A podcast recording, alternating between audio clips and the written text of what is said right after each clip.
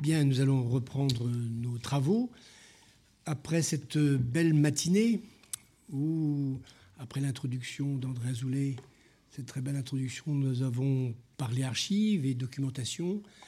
C'était tout à fait passionnant et euh, je me réjouis toujours de cette euh, collaboration entre archivistes et, historiens, où les archivistes euh, deviennent eux-mêmes historiens en nous présentant les archives et il faudrait parfois souhaiter que nous, historiens, devenions archivistes, mais c'est peut-être plus compliqué. mais cette collaboration est toujours euh, fructueuse et c'est toujours important d'avoir ce point sur les archives. Et en même temps, derrière ces présentations, nous sommes entrés évidemment dans le vif du sujet sur euh, France parle aux Français.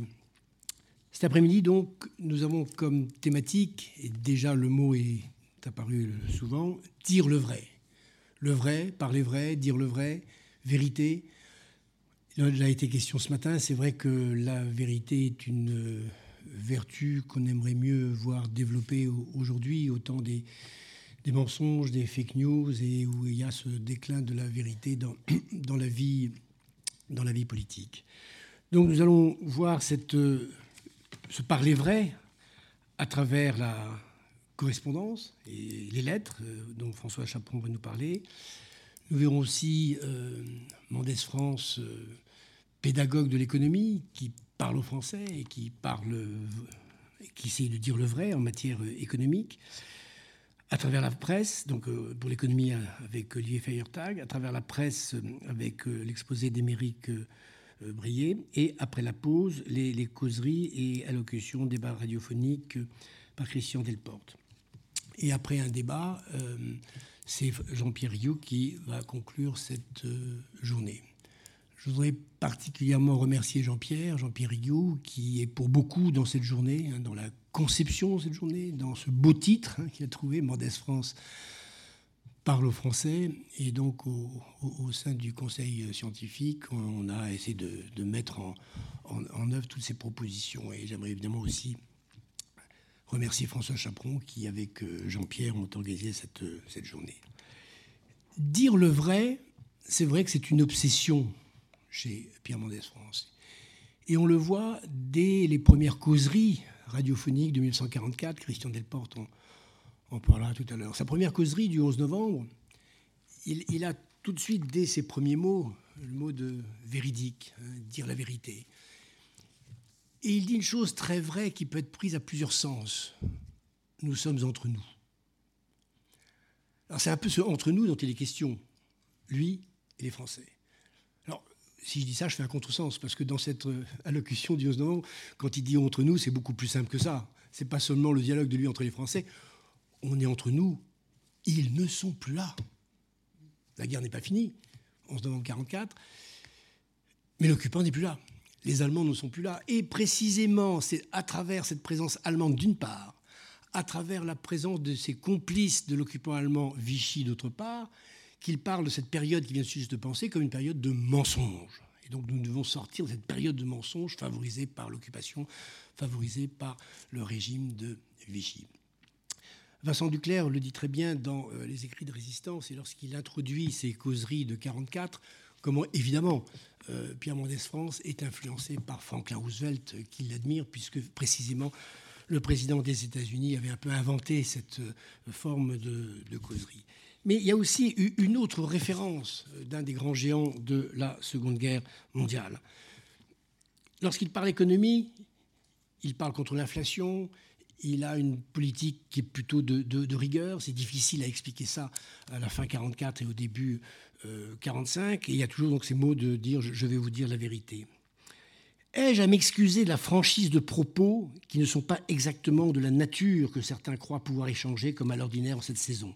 Hein, Il dit ça le, 23 décembre 44, l'avant-veille de Noël. Non, je crois qu'un grand peuple comme le nôtre veut qu'on lui parle avec franchise. Et j'ai vu, sous mes yeux, du temps que mon unité était stationnée en Angleterre, un autre grand peuple réaliser de grandes choses parce qu'on lui parlait avec franchise.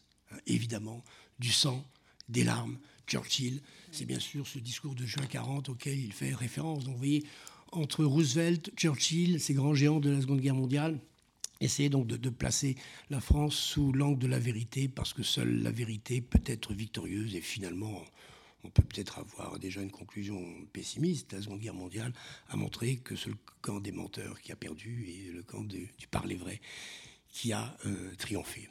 Peut-être suis-je un peu optimiste. Je donne la parole donc immédiatement à Françoise Chaperon pour maître de conférence honoraire, attaché scientifique à l'Institut Pierre Mendès France, dialoguer avec concitoyens de l'heure 1932-1962. Françoise, vous avez 20 minutes. Merci. Merci beaucoup. Alors effectivement, quand on m'a proposé euh, au comité scientifique de reprendre un petit peu euh, le, rapport de Pierre Mendès France avec ses électeurs de l'heure, euh, bah, c'était de toute façon tout à fait dans mon, dans mon champ, puisque j'avais fait ma thèse sur les 30 ans de vie politique de Pierre Mendès France dans l'heure, justement. Et puis parce que, justement, l'heure, ça reste quand même le creuset, ça reste le terroir. Euh, dans lequel il a commencé sa carrière politique et dans lequel il va achever d'ailleurs sa carrière politique active, à, part le bref mandat de Grenoble qui est pas tout à fait de la même nature, euh, c'est pas la même époque, c'est pas le même rapport avec les électeurs non plus. Mais euh, je crois que ce qui est intéressant, effectivement, de reprendre euh, un petit peu rapidement, parce qu'évidemment, euh, je pourrais passer trois heures sur 30 ans, et je n'ai que très peu de temps déjà. Donc, je vais donner simplement deux, trois éléments qui me paraissent signifier quelque chose dans son rapport, le rapport qu'il entretient dès le début de, sa carrière, dès ses 20 ans, avec effectivement la fonction d'élu, avec ses électeurs et la manière dont il euh, engage effectivement ce contrat euh, qu'il va signer avec eux en 1932. Donc, euh, simplement pour rappeler rapidement, bon, c'est un jeune militant de 20 ans qui arrive en 1927 dans l'heure, et c'est donc un terroir électoral qu'il ne connaît absolument pas et dans lequel il va s'enraciner solidement avant 1939 à Louviers. Euh, c'est-à-dire qu'il est élu député, plus jeune député de France à 25 ans, à, son grand étonnement en 1932. Il est réélu en 1936, après une campagne effectivement dont il m'a dit que c'était la plus haineuse qu'il ait eu à supporter de sa, sa carrière, quand j'avais eu l'honneur de le rencontrer. Il est élu maire de Louviers en 1935 et conseiller général de Pont-de-l'Arche en 1937. Donc, avant la guerre, finalement, il s'enracine profondément dans ce terroir. Après 1945, évidemment, euh, ces responsabilités nationales euh, dont Robert vient de parler auprès du général de Gaulle et puis international euh, en font avant tout l'homme fort du département. Pourquoi? Parce qu'il va être élu en 1945 président du Conseil général de l'Eure. Et ce département, il va le présider de 1945 à 1958. Et c'est à lui qu'en fait l'Eure doit sa reconstruction et sa modernisation. Il y a absolument euh, partout encore sur le territoire de l'Eure des bâtiments ou, des initiatives qu'il a, a, pu prendre à ce moment-là en tant que président du Conseil général. C'est pas non plus rien parce que vous savez que sous la quatrième, on est à un régime de proportionnel départemental et que donc être le président du Conseil général, c'est aussi avoir autorité sur les 36 cantons euh, et toutes les communes effectivement de ce département. Et puis, euh, il redevient donc député de 46 à 58, mais il ne redeviendra maire qu'en 1953, c'est-à-dire au moment où il a moins d'activité internationale et où il revient sur la scène nationale, qui va le conduire à devenir président du Conseil. Et évidemment, bon, euh, après, après la guerre, il est moins présent quand même sur le terrain. Mais euh, en tout cas, l'heure, c'est le lieu de l'expérience de l'action politique euh, dès sa jeunesse jusqu'à l'âge mûr. Il a 51 ans lorsqu'il part effectivement de, Louviers. donc il a passé pratiquement toute sa, grande, la grande, deux tiers d'ailleurs de son âge, puisqu'il est mort à 75 ans, deux tiers de, de, sa vie en fait sur ce département. Et c'est au contact de l'heure qu'il se construit euh, la conception de son rôle d'élu et de son rôle de représentant. Et il dit lui-même, il est le représentant au sens le plus républicain du terme euh, dans la souveraineté populaire de ses électeurs. Alors, ce dialogue, il s'engage euh, dès, son arrivée. il découvre une population qui est mi-rurale, mi-industrielle dans sa future circonscription. Et en fait, ce dialogue ne cessera pas du tout avant 1962, et en fait prend des formes et des contextes d'expression tout à fait divers. Et c'est justement un petit peu euh, cela euh, que je vais exprimer, puisqu'on parle d'un côté de la correspondance, des discours, etc. Là, en fait, on a l'ensemble tous les modes d'expression communication possibles dans euh, son rapport avec les citoyens. Alors, donc, j'évite évidemment le, récit chronologique. Je vais insister sur quelques exemples significatifs de, en fait, d'une conception qu'il a, qu'il a parfaitement bien théorisée dans la préface de la vérité qui leur pas, auquel d'ailleurs François a consacré un petit opuscule qui est paru à la Fondation Jean Jaurès, et puis aussi éventuellement le contrat de législature qu'il a exposé dans la République moderne, qui paraît justement en 1962 au moment où il part en fait de son département. Alors, dès le 1928, en fait, il vient, il est repéré comme ça, il est comme les jeunes conférenciers, il vient faire quelques conférences, soutenir quelques candidats aux élections de 1928, et puis c'est à ce moment-là qu'il crée en fait euh, des contacts et, qu'il va se mettre en, en, lien avec en fait des réseaux qui peuvent exister, euh, comme à cette époque-là, dans beaucoup de départements, réseau des comités républicains, radicaux socialistes, euh, la Ligue des droits de l'homme, la Société pour la SDN, etc., qui sont en fait euh, tout un maillage qu'il va utiliser pour pouvoir justement s'implanter. Alors, ces réseaux-là vont lui donner en fait des relais vers en fait les 111 communes de sa circonscription. Hein, il y a cinq cantons, et ces 111 communes il va, entre 1930, au moment où il s'installe, en profitant du rétablissement du euh, tribunal de Louviers, il s'installe comme avocat, tout simplement à Louviers, et 1932 où il va être élu. Pendant deux ans, il va absolument, euh, on pourrait presque dire, labourer sa circonscription, euh, aller dans toutes les sens communes, quelques-unes plusieurs fois d'ailleurs quand elles sont importantes, et dans des petites communes rurales où on n'a jamais vu un homme politique de, depuis, depuis que les, les élections existent, et en particulier depuis 1919, où la circonscription est entre les mains d'un homme de droite, un notable euh, propriétaire terrien, euh, qui est euh, tout à fait bien implanté. Alors, en fait, ce que je voudrais illustrer, c'est le fait qu'on on a toujours parlé depuis ce matin, on parle de sa démarche, et que, en fait, Pierre Malestroit adopte une démarche qui ne va jamais varier pendant effectivement toute sa carrière. C'est-à-dire que, d'abord, il s'informe faut qu'il connaisse ses dossiers, il faut qu'il connaisse son territoire. On s'informe. Ensuite, il va informer et expliquer aux, électeurs euh, ce qui sont ses convictions, ce qui sont les grands enjeux, ce qui sont les problèmes du moment. Évidemment, informer, expliquer, c'est essayer de convaincre, et s'il convainc en étant élu, après, il va agir en fonction justement de ce qu'il a promis, ce qui est effectivement sa marque de fabrique, et bien entendu, l'élu doit rendre compte. Donc ce système de, circulaire de dialogue avec les électeurs, en fait, on le voit l'utiliser pendant toute sa carrière. Alors s'informer, par exemple, c'est ce qu'il fait dès son arrivée. D'ailleurs, il publiera euh, un opuscule en 1933 qui s'appelle Le département de l'Eure, c'est-à-dire qu'il débarque, il ne sait pas du tout ce que c'est que cette petite province, mais il va évidemment travailler son dossier et il va falloir qu'il connaisse parfaitement bien le terroir où il va travailler. Alors, très vite, il va, il va d'ailleurs avoir quelques petits problèmes parce qu'il a 20 ans et qu'il vient de Paris, euh, qu'il est avocat. Euh, et euh, bah, il y a deux ou trois anecdotes. on le surnomme le gars aux betteraves parce qu'au début, il a confondu les betteraves à fourrage et puis les betteraves à sucre. Donc, vous dire que les paysans du coin ne l'ont pas loupé.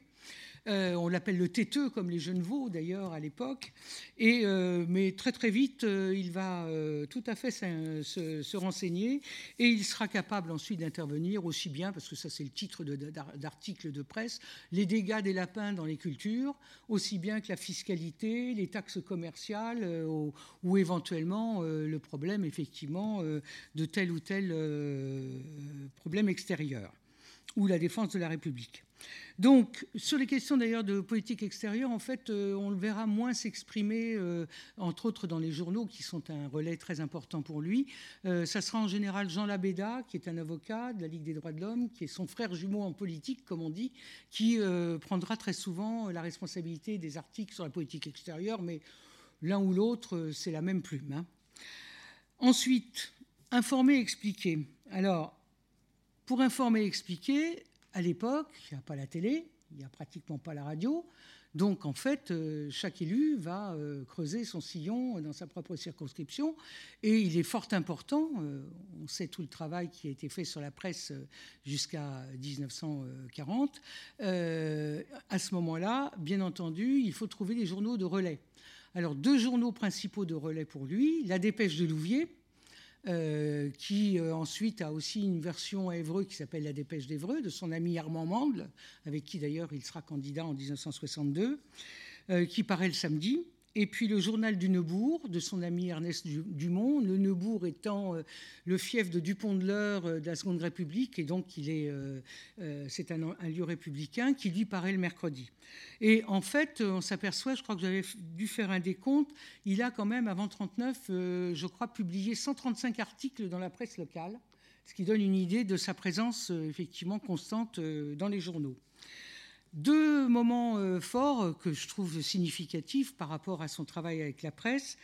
En février 1934, au moment de l'émeute du 6 février 1934, il fait publier un numéro spécial qui est encore dans les archives d'Evreux, euh, qui est un numéro assez exceptionnel, un numéro spécial sur l'émeute euh, qui, va, qui comporte, qui est assez épais, hein, qui comporte euh, plus, plus d'une dizaine de pages, avec des photos, avec des extraits des rapports de la police euh, sur les émeutes, etc. il fait distribuer ça dans toute sa circonscription. Donc on pourrait presque dire qu'à la limite, les gens de la circonscription de Louviers sont certainement peut-être, pour ceux qui habitent en province, les mieux informés en France sur ce qui s'est passé le 6 février 1934 et il défend évidemment la République euh, fiévreusement avec euh, ses amis des jeunes Turcs. Autre exemple aussi très intéressant de la manière dont il, gère la presse, c'est pendant tout l'été 1936, au moment où le Front populaire est en train de voter toutes les lois, euh, les unes après les autres, l'office du blé, les 40 heures, les congés payés, etc. Il se donne la peine d'écrire un grand article chaque semaine pour expliquer à ses électeurs pourquoi cette loi-là, elle va être votée, quelles sont ses dispositions et quelles seront ses conséquences sur la vie quotidienne de ses électeurs. C'est quand même un, exemplaire de pédagogie assez exceptionnel euh, pour pouvoir comprendre effectivement l'action du gouvernement. Oui. S'engager et rendre compte. Alors, en dehors d'informer, expliquer, s'engager et rendre compte, euh, c'est assez intéressant parce que la notion d'engagement, je m'engage et je fais ce que j'ai promis, euh, c'est tout à fait euh, typique de son engagement. Dès 1932, il n'est pas encore élu, avant le deuxième tour, il fait publier un, article dans la presse locale qui s'appelle CNET, Élu ou battu, je m'engage. Alors il y a cinq euh, reformulations anaphoriques, dont une qui dit Si je suis élu, j'estime également que je devrais régulièrement rendre compte de mon mandat, recevoir ainsi les suggestions des électeurs. Un député ne doit pas se contenter de venir une fois tous les quatre ans devant ses électeurs pour leur demander de voter à nouveau pour lui les choses sont posées et elles seront comme ça pendant 30 euh, ans.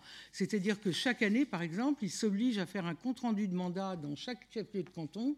Et alors en 1936, au moment où il va candidater pour se faire réélire, il publie deux opuscules que je n'ai pas avec moi, mais qui sont euh, très impressionnants, euh, de 68 pages chacun.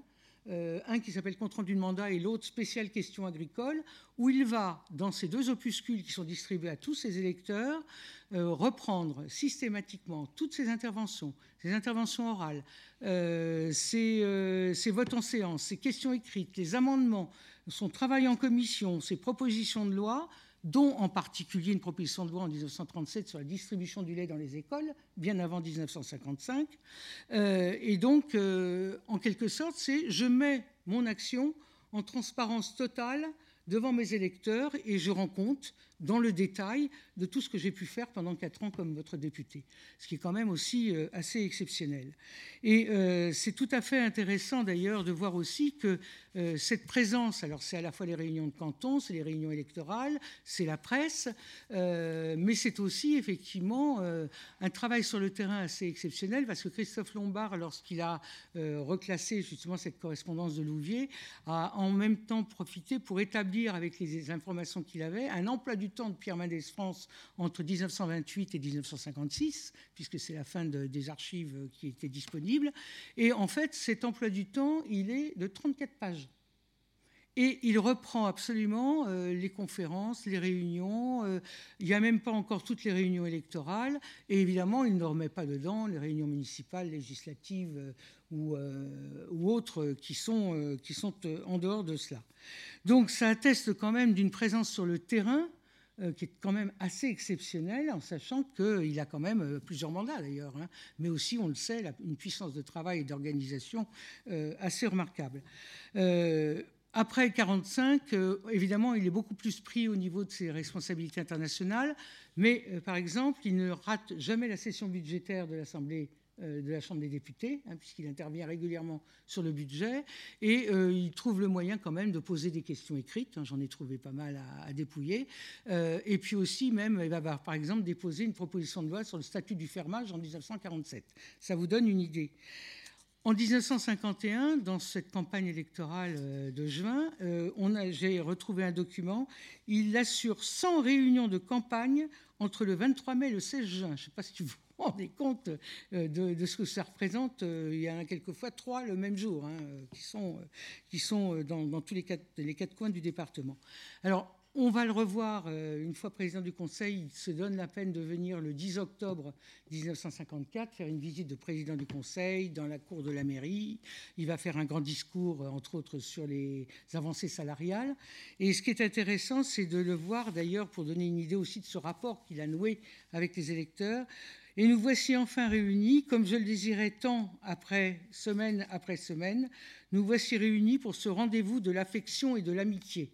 Donc vous voyez aussi la charge affective euh, qu'il investit dans son rapport avec ses électeurs, qu'il connaît évidemment euh, depuis très longtemps. C'est aussi à Évreux qu'il va euh, s'exprimer sur la crise de la démocratie en juillet 1955, qui est un discours remarquable qui anticipe d'ailleurs la vérité guidée leur pas et la République moderne, et dans lequel il réclame le devoir de franchise Hein, euh, affirmant le devoir de franchise, ne pas ruser, ne pas éluder les problèmes car ils s'aggravent, et parce qu'il faut informer et former les électeurs, ça renvoie à ce qu'on a vu aussi ce matin. Pendant ces campagnes électorales, il ne cède pas la démagogie. André a repris ce matin, André Azoulay, l'article sur les bouilleurs de cru, euh, qui était effectivement euh, tout à fait significatif. Ses meilleurs résultats sont dans ce qu'on appelle les cantons à pommes de l'ouest du département. C'est aussi finalement parce qu'il a cette capacité d'inspirer la confiance, d'expliquer honnêtement les enjeux, de rendre compte de son action concrète, euh, qu'il va pouvoir maintenir ce lien de confiance si longtemps, parce que 30 ans, ça représente quand même euh, une, période très très importante. On va encore le constater pour les cantonales d'avril 58, où il se représente à, à, fond de l'Arche. On a dit, ah bah oui, mais avec l'Algérie, tout ça, les bouilleurs de cru, tout ça, bon, c'est faux. Malgré des attaques antisémites, malgré des gens venus d'Algérie, du nord de l'Algérie, euh, perturber sa, campagne, euh, il a encore d'excellents résultats puisqu'il est, il est presque réélu avec presque 55% des voix. Donc jusqu'en avril 58, il n'y a absolument aucun problème. Le problème que rencontre Pierre Mendès France, c'est De Gaulle c'est évident euh, que le problème qui va se poser à lui, c'est effectivement, euh, bah oui, non, mais le fait que là, il continue à vouloir dire la vérité, euh, il considère que ses électeurs, il ne fait pas de campagne sur ses réussites locales ou démagogiques, etc. Il aurait pu en fait essayer de, se comporter comme ça pour novembre. Non, il a décidé que les conditions du retour de De Gaulle ne sont pas admissibles. Il a décidé qu'il n'était pas d'accord avec les nouvelles institutions. Donc en fait, il va mener toute sa campagne jusqu'au mois de novembre 58 sur ce qu'il estime être le plus important pour le pays pour l'intérêt général et non pas pour son intérêt particulier. Et c'est pour cela d'ailleurs que, euh, en choisissant la vérité et l'intérêt général dans une période où la vague gaulliste balaye tout sur son passage en 1958, pour les raisons que chacun connaît, euh, il va finalement se retrouver mis en minorité dans sa ville de Louviers le 23 novembre 58.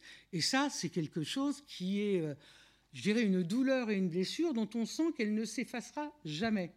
Et que du coup, il dit lui-même, les, électeurs, ils ont raison, ils ont le droit de me désavouer. On est en démocratie, c'est tout à fait normal. Ils n'ont pas voulu m'écouter, ils m'ont désavoué. Mais j'ai le droit, moi, d'en avoir été blessé et j'ai le droit, effectivement, de considérer que comme on m'a pas pas mes électeurs depuis tant de temps, depuis 32, eh ben, ils m'ont pas fait confiance, donc je ne mérite plus leur confiance, donc je démissionne. Alors, il va démissionner de tous ses mandats tout en prévoyant sa succession, hein, quand même, euh, euh, jusqu'au mois de décembre. Il se débrouillera pour que ce ne soit pas les gaullistes qui prennent les postes, que ce soit au Conseil général, à la mairie, etc. Mais en tout cas, on voit bien qu'il s'est carte de Louvier. Et finalement, en 1962, là, je vous ai expliqué ce matin dans les chronos tout ce qu'on voyait, euh, c'est pas la même chose. Il est reparti euh, se faire élire, euh, bon, parce que quelque part, il fallait y aller, quoi, qu'il ne pouvait pas ne pas être présent dans ce, dans ce scrutin. Mais on sent que de toute façon, c'est pas du tout la même chose.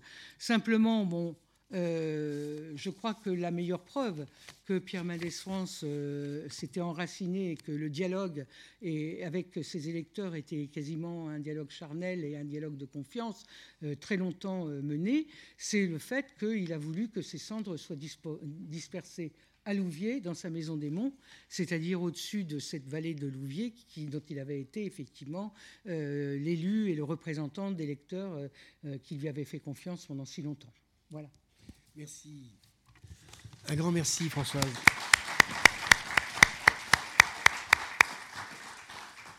Un double merci. Merci pour être resté dans le temps imparti et merci pour cette communication qui montre vraiment très très bien comment le, dialogue s'inscrit et s'ancre dans un terrain, dans un lieu bien précis euh, autour de, de Louvier et, au fond comment la méthode Mendès est est un peu la même à tous les échelons, hein, aussi bien au niveau local, etc. Mais au niveau local, c'est important puisque bon, la, démocratie, elle est, d'abord euh, locale et ce, dialogue direct avec les citoyens.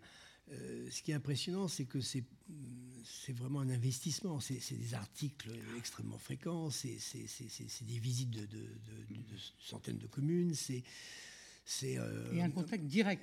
Toujours, toujours ce contact direct. Et, en même temps, c'est cette volonté de vouloir rendre compte. Hein. Voilà, une élection, c'est pas seulement tous les 4 ou les 5 ans, c'est euh, se rendre compte entre temps. C'est une leçon qui doit être, être retenue encore, encore euh, aujourd'hui. Et donc, un, enracinement tout à fait important. Et on retrouve, c'est peut-être un peu le, le leitmotiv, informer. Et pour informer, dire vrai. Mais pour que le parler vrai soit reçu, il faut aussi que le citoyen non seulement soit informé, mais qu'il soit formé. D'où cette pédagogie, hein, cette pédagogie de, de, Mendès qui fait ce lien entre information et, formation. Et j'ai l'impression que dans le domaine économique, c'est ce qu'il essaye aussi de, faire. Olivier Feiertag, la pédagogie de l'économie, faire comprendre la complexité. À toi, Olivier, 20 minutes. Merci, Monsieur le Président.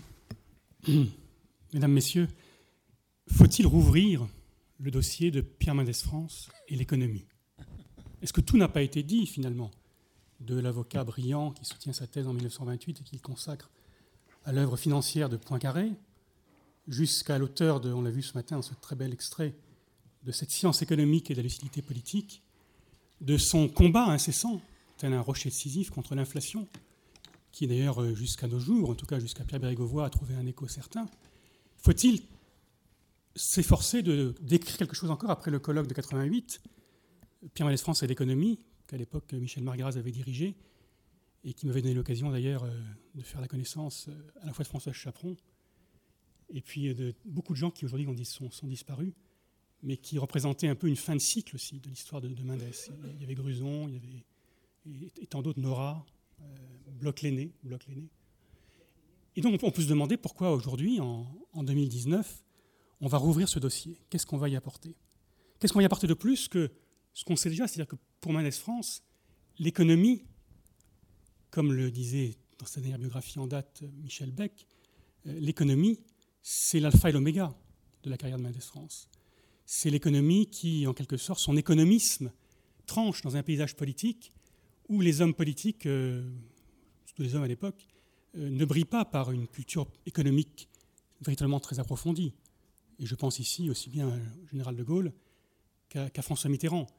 Et, donc, qu'apporter de plus par rapport à ce Pierre Mendès France féru, pétri d'économie, un expert, a-t-on dit ce matin? Y a un paradoxe, et c'est un mot que le président Azoulay a employé ce matin, un paradoxe, car cet homme euh, dont la réputation d'économiste est grande, cet homme qui euh, excelle dans l'art d'expliquer les mécanismes économiques les, plus complexes, euh, cet homme finalement laisse sur le plan économique et financier un bilan assez mince pour l'historien ou l'historienne qui l'observe aujourd'hui. Bilan assez mince, et on vient de citer François Bloch-Léné, le plus mendésiste peut-être des hauts fonctionnaires français, qui le suggérait à sa façon, pleine de nuances, en conclusion de la biographie que Jean Lacouture avait consacrée euh, Pierre Mendès France. Il écrivait ceci, François Bloch-Léné La pensée et l'attitude de Pierre Mendès France restent exemplaires et font de la nostalgie la plus tenace du demi-siècle, celle du jamais arrivé, du jamais arrivable. Et dans l'action, c'est la procédure, celle de PMF, qui un instant éblouit et plus souvent, hélas, déçoit. Déception que de voir le jeune secrétaire d'État au Trésor, après à peine trois semaines de passage aux affaires, renoncer au plan qu'il avait concocté pour Léon Blum. Déception de voir le président du Conseil, déception de voir le, ministre de l'économie nationale en 44-45 démissionner dès le début 45 sur la fameuse affaire qui l'oppose à Pleven, sur l'inflation déjà, encore une fois. Déception de voir un Mendes qui sous-traite, c'est son mot, à son grand vicaire, Edgar Faure, le suivi de l'économie et de la société, quand lui-même se concentre sur les affaires internationales, notamment la décolonisation, qui sont naturellement urgentes. Euh, déception peut-être aussi en termes d'idées. Quelles sont les idées que défend Mendes France? On les connaît. La planification économique, par exemple. Des années 30 aux années 70, c'est un planiste. Il croit que le plan, la planification économique, est plus à même de pallier les incertitudes du marché que n'importe quelle autre solution technique. Au moment même où, avec l'arrivée à la gauche au pouvoir en 81, la planification disparaît de l'économie politique. On sait le plaisir que François Mitterrand à l'époque a à confier un mini-commissariat du plan Croupion à Michel Rocard, son ennemi toujours. Déception de voir l'inflation, qu'il a combattu toute sa vie. On parlait d'un rocher décisif. Finalement, devenir un thème central avec le tournant des inflations dans les années 80, alors que, que PMF n'est plus là pour, y assister. Déception encore peut-être de voir euh, l'Europe, l'Europe qu'il défend, qui est une Europe politique. Son, son, motto, c'est politique avant économique. On ne fera pas, l'Europe ni par la monnaie, comme le dit à l'époque Jacques Rueff, ni par l'économie, on, on, fera l'Europe par l'Europe politique. Et une idée intéressante, mais qui se trouve là aussi contredite par l'histoire, puisque la fin du XXe siècle verra au contraire une Europe économique et monétaire se former et précéder l'Europe politique. Alors donc, ce paradoxe d'Amadès France, dont la réputation d'économiste est grande, quel que soit le groupe politique, quelle que soit la génération, son, influence sur les jeunes, sur les, jeunes cadres, sur les jeunes gens, sur les étudiants est grande. Et sa parole, on l'a vu ce matin dans les extraits qu'on nous a passés euh, à la télévision, sa parole en économie porte loin et clair. Donc on peut s'interroger sur cette espèce de hiatus entre un bilan économique relativement décevant, pour reprendre le mot de François Bloch-Léné, et une capacité à parler, à parler vrai en économie, à parler net, on l'a dit un instant, à parler de telle sorte que sa conception de l'économie semble pouvoir être transmise à tous. Et de ce point de vue, c'est le deuxième point maintenant, on peut se demander si vraiment PMF a été Cassandre et non pas plutôt Socrate. Est-ce qu'il n'y a pas ce pédagogue chez lui, dont Jean Lacouture volontiers souligné la, la science, tout de même, dit Jean Lacouture, c'est le pédagogue qui l'emporte en lui. Pierre Mendès France ne cache pas qu'il lui arrive de regretter de n'avoir pas voué sa vie à l'enseignement de l'économie politique, plus précisément à la diffusion des idées de Maynard Keynes. Il aura tout de même, conclut Lacouture, enseigné pas mal de choses aux électeurs français. Belle intuition, belle réalité aussi, car la portée de la trajectoire exceptionnelle de Pierre Mendès France réside peut-être en dernière analyse sur ce don de pédagogue de l'économie, sur sa capacité à rendre intelligibles les grands enjeux de la vie économique. Il le dit très clairement dans ce dernier livre véritable, écrit avec Gabriel Ardan, sciences économiques et lucidité politique. Je cite ce passage. La science de l'économie doit s'accompagner du recours à la science de la communication. 73. Étonnamment moderne. Personne, poursuit Mendes, n'ignore que telle ou telle mesure, un blocage des prix, de salaires, de dividendes, une dévaluation, un contrôle d'échange, l'atteint directement. Mais peu d'hommes savent situer ces décisions dans un cadre d'ensemble qui permet de les comprendre.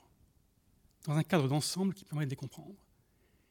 Il y a là la rencontre étonnante entre euh, Pierre Mendès France, un acteur politique, et une évolution de la science économique qui va lui donner effectivement, dans cette grande moitié du XXe siècle qu'il occupe et qu'il traverse, les moyens de diffuser une connaissance de l'économie, une proximité de l'économie, une éducation économique, à vrai dire, dont il fait très vite, dès les années 50, le soubassement même de la démocratie, d'une démocratie économique. Alors les vecteurs de cette communication politique avant la lettre sont multiples. Je n'insiste pas sur le rôle des causeries radiophoniques, qu'à deux reprises il, utilise, entre 44 et 45 et lors de son passage aux affaires en 54-55, qu'il utilise euh, dans une liaison directe pédagogique, un peu comme le faisait effectivement Roosevelt au coin du feu, euh, et qui complète ici chez lui euh, tout un dispositif de communication fondé sur des interviews, on a vu ce matin, des colloques, des meetings, des ouvrages nombreux, au moins quatre. Il y a une pédagogie économique de Malaise France qui repose d'abord sur l'art des formules. De ce point de vue, j'en cite quelques-unes ici, car elles font date et elles sont admirables. Septembre, euh, novembre 44. Pour que la reconstruction soit rapide, il faudra consentir des sacrifices sur la consommation. C'est d'une manière très simple de caractériser ce qui est à l'œuvre euh, au cœur du, keynésianisme. C'est-à-dire que tout, euh, tout revenu est soit épargné, soit consommé. Pour que la reconstruction soit rapide, il faudra consentir des sacrifices sur la consommation. Le blocage des prix, c'est le barrage, le coup d'arrêt, le cycle infernal. La misère des uns ne peut à la longue faire la prospérité de personne. Décembre 44.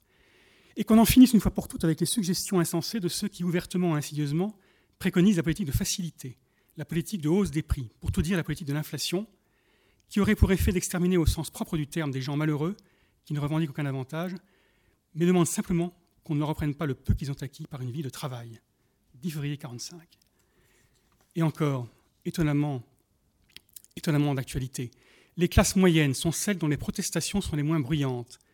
L'expérience montre, il est vrai, qu'en les ruinant, on les pousse dans les bras du fascisme. Sa pédagogie repose plus fondamentalement sur un substrat théorique extrêmement robuste. C'est l'incroyable rencontre, indirecte, médiée notamment par Georges Boris, qui s'opère à la fin des années 30 entre Mendes France et l'œuvre de Keynes. Pas toute l'œuvre de Keynes, sa théorie générale de l'intérêt de l'emploi de l'intérêt de la monnaie, qui offre pour la première fois, qui invente, à vrai dire, la macroéconomie, qui invente la macroéconomie. Et ça, Mendes France, qui n'est pas encore président de la Commission des comptes de la Nation, le voit très bien. La, macroéconomie, la macroéconomie, c'est une façon tout à fait nouvelle de dire et d'exposer l'économie. Tout à fait nouvelle de mettre en relation ce grand cadre général dont précisément les gens, le grand public a, besoin. Et donc ce, cette macroéconomie, qui peut conduire à l'économétrie d'ailleurs, conduit pour Mendes davantage à la politique économique, à la capacité à mener une politique économique, intérieure ou extérieure. Est-ce à dire, à ce stade de l'enquête, que finalement, le mendésisme, d'un point de vue économique, n'est que pure forme, qu'une simple coquille vide que n'importe quel contenu économique aurait pu, aurait pu remplir? Non pas. L'économisme de Pierre Mendès France repose sur une doctrine qui, à vrai dire, euh, apparaît aujourd'hui avec plus de clarté, avec plus de visibilité sans doute que lors du colloque de 88, une autre époque, un autre cycle aussi de la, science économique. Où se situe l'économisme de Pierre Mendès France? Est-il à droite? Est-il à gauche? On pose la question régulièrement de son temps. On peut la poser aujourd'hui. Est-il libéral? Interventionniste, dirigiste Est-il un radical finalement? Comme on disait à l'époque, comme les radis, rouge à l'extérieur, blanc à l'intérieur. On disait aussi qu'ils avaient le portefeuille à, droite et le cœur à gauche. Est-ce que Mendes, à ce point-là, est radical? Non pas. Non pas. Et je pense que l'hypothèse aujourd'hui qu'on peut formuler, à la fois en tenant compte de sa pédagogie de l'économie, mais aussi en tenant compte du fond de ces textes et des projets qu'il ne cesse de défendre de manière économique et sociale, l'idée que Mendes incarne peut-être le mieux au XXe siècle une certaine économie politique de la République. La République, Mendes l'est assurément républicain. Et cette République euh, française repose depuis la Révolution de 89 sur l'idée que le régime politique peut et doit protéger ses citoyens des soubresauts de l'économie, que le régime politique doit s'intercaler, exercer sa médiation entre les faits économiques et les faits sociaux. Saint-Manès en est convaincu, sinon, dit-il, c'est faire contre faire. Le risque de soumettre, d'exposer de plein fouet les sociétés au choc de l'économie. Il le dit dans la science économique et l'action en 1954, derrière la technique, derrière les institutions, derrière les politiques, on retrouve toujours une certaine conception de l'économie.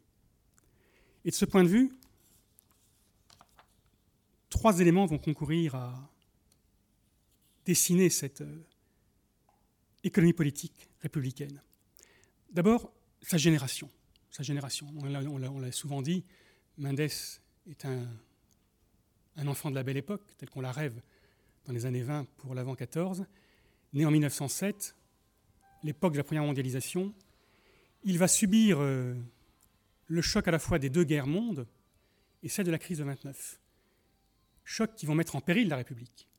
On l'a vu un instant, février 34. Chocs qui vont mettre en péril la République, qui vont la faire disparaître entre 40 et 44. Et Mendes France, de ce point de vue, va proposer deux idées ici. D'une part, celle de l'éducation économique et financière, un thème d'actualité qui fait partie aujourd'hui des préoccupations principales de gens aussi sérieux que ceux de l'OCDE, par exemple, sur l'éducation financière, qui pourrait éviter le, retour des crises financières ou monétaires, si les gens étaient mieux informés. Cette idée, il la partage et des années 30 aux années 70, jusqu'à choisir, il expose la, nécessité pour un homme politique d'assurer la médiation entre les faits économiques et les faits sociaux. Il faut que les citoyens soient capables de choisir politiquement en fonction d'un programme économique. Il croit, de ce point de vue, à la rationalité de l'homo economicus. Il est persuadé que l'homme est rationnel et peut choisir, à bon escient, s'il est bien informé, le régime politique à même de le, protéger, lui et la collectivité. Et puis il y a un second aspect dans cette euh, économie politique mendésiste qui à la fois en fait un homme de son temps, mais qui en fait certainement aussi euh, un homme d'un autre temps par rapport au nôtre. On, l'a dit peut-être euh, un peu vite, mais Pierre, Pierre Mendès France, c'est vraiment l'homme de l'économie nationale. C'est vraiment un homme qui conçoit le système économique, comme Keynes du reste, à l'échelle de l'État-nation, à l'échelle de cette abstraction étonnante qu'est l'économie nationale, qui fait que vous passez une frontière et tout d'un coup l'usine sur l'autre côté du pont de Quelle n'est plus française, elle est allemande. C'est une incroyable abstraction. Et pourtant, Mendes sait très bien que c'est sur cette échelle de l'économie nationale que s'est construite non seulement la révolution industrielle, mais s'est construite aussi la démocratie libérale et parlementaire. Et donc, c'est à la fois sa force de comprendre le besoin d'économie nationale. Et c'est ce qui l'amène à voter non pour la ratification des traités de Rome en 1957. Parce qu'il sait que l'Europe du marché commun va remettre en cause, il le pressent, il le voit bien, cette échelle de l'économie nationale. Mais il sait aussi que cette économie nationale, parce que c'est un homme du monde, un homme mondial, on l'a vu ce matin, euh, il sait aussi que ce qu'on appelle maintenant la globalisation ou la mondialisation met en danger cette échelle-là. Et de ce point de vue, cette euh, perception de l'économie nationale, cette perception très listienne, d'ailleurs List est un des premiers auteurs qui cite Frédéric List dans euh, le livre 54, cette perception très listienne de l'économie nationale fait aussi que Mendes France est un homme d'un autre temps, mais qui permet de mieux comprendre aujourd'hui précisément la crise de la République et sa capacité à nous protéger de l'économie, à la fois sous l'angle de changement d'échelle et sous l'angle aussi de la mise en question de la capacité à parler vrai et à décrire euh, de manière honnête et raisonnable les phénomènes de l'économie. Alors en conclusion, on le voit d'un chantier naissant, un chantier à mener, à construire, deux idées. La première, c'est que la portée historique de Pierre Mendès France renvoie d'abord à ce qui n'est pas économique, à son traitement de l'Indochine, à son rôle en Tunisie, même à son rôle politique. sa portée économique est autre. Elle tient à sa façon de comprendre et d'expliquer l'économie. Elle tient à cette conception qu'il a de l'économie politique républicaine, qu'il voit bien au cœur du contrat social républicain, et donc au cœur de la cohésion sociale. Et je crois que c'est une leçon de Pierre Mendès France qui, de nos jours, garde toute son actualité.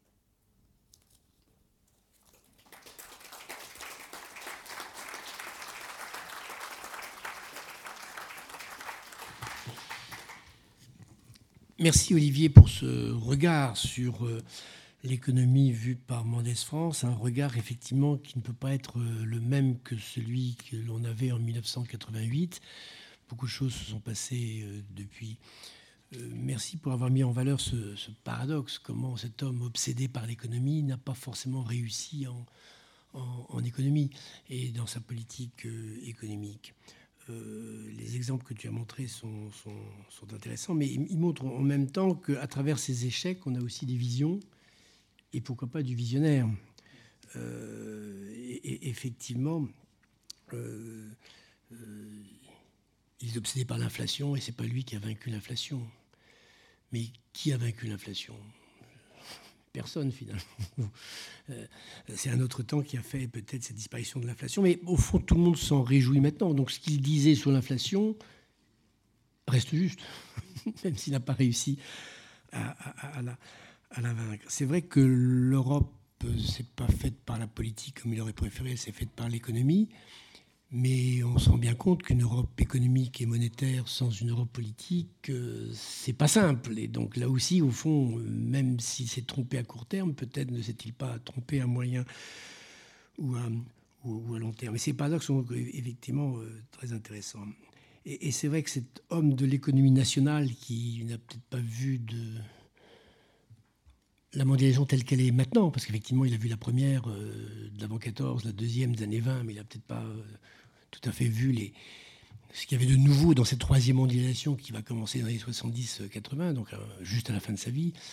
Euh, mais c'est vrai que les craintes qu'il pouvait en avoir, eh bien, elles restent. Et cette euh, conception d'une république protectrice reste peut-être politiquement valable. Au fond, ce qui est intéressant avec Mendès, c'est ce lien entre le politique et l'économique et qui est tout à fait passionnant. et alors, comment communiquer tout ça? Et en même temps, quels sont les, médias nouveaux euh, qu'il peut entrevoir. Tout à l'heure, donc après la, pause, Christian Delporte nous parlera de, la radio. Mais sur le plan de la presse écrite, il y a une presse nouvelle pour une République moderne. Et c'est Émeric Brier qui va nous en parler, ancien député, directeur de l'Observatoire de la vie politique de la Fondation Jean Jaurès. Merci de prendre la parole. Vous avez 20 minutes. Merci. Merci, Monsieur le Président. Euh, bonjour à toutes et tous. Euh, bonjour, mon cher François. Tout à l'heure, Monsieur le Président, vous avez euh, évoqué euh, ce message de Pierre Mendès France, dire le vrai. Moi, j'ai envie cet après-midi de vous parler un peu de son incapacité à dire le fond. Je m'explique.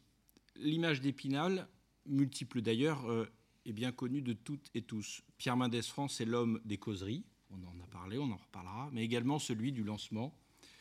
J'aurais pu céder à cette tentation de centrer mon propos là-dessus, sur celui du lancement de l'Express, qui allait jouer avec l'Observateur, ne l'oublions pas, un si grand rôle dans l'évolution des médias en France dans la seconde moitié des années 50 et tout au long de la décennie suivante. Mais Pierre Mendès France, c'est aussi cette image de l'homme politique soucieux de la vérité, fut-elle dérangeante, bref, d'une certaine sobriété intellectuelle, d'un homme politique favorable au renouvellement des idées de la gauche française. Mythe ou réalité, peu importe finalement, car c'est bien cette image d'Épinal qui est inscrite dans notre inconscient collectif. Comme une espèce de miroir inversé de François Mitterrand, en quelque sorte. Il y a là, évidemment, une réécriture de l'histoire, par voie de simplification Pierre Mendès France incarna et suscita un espoir de renouvellement de la gauche française, perçu alors, alors, comme la voie de la modernité, tout en rejetant la tentation communiste, est aisément vérifiable et acceptable. Pensez toutefois que l'ancien président du Conseil ne perçut les médias qu'il allait soutenir et ou initier dans sa bataille pour le renouvellement idéologique d'une gauche moderne, comme des instruments politiques, est à la fois faire preuve d'une vision romantique de la vie partisane qui n'était pas la sienne, et entretenir dangereusement une dichotomie entre la belle et la laide politique, entre l'idéal et le réel en quelque sorte. Loin de cette stérile dichotomie, Pierre Mendès France n'a jamais perçu autrement ces outils de rénovation intellectuelle que comme des outils dans les batailles politiques auxquelles il participait et qu'il entendait mener. Les rapports de Pierre Mendès France et de l'Express sont bien connus, on s'en souvient tous, on s'en souvient tous. On l'a appris, pour beaucoup d'entre nous, que ce news magazine, objet de presse non identifié au départ, né en mai 53, avec euh, cette volonté euh, de mettre en avant, non pas d'ailleurs ce qui est étonnant, ce qui me permettra de faire le lien avec l'intervention d'Olivier tout à l'heure, non pas euh, les problématiques de décolonisation, mais l'économie. Car euh, un des premiers enjeux de la création de l'Express, c'est justement de parler à ses concitoyens des problèmes économiques que rencontre son pays alors. L'ironie de l'histoire voudra que l'Express trouve euh,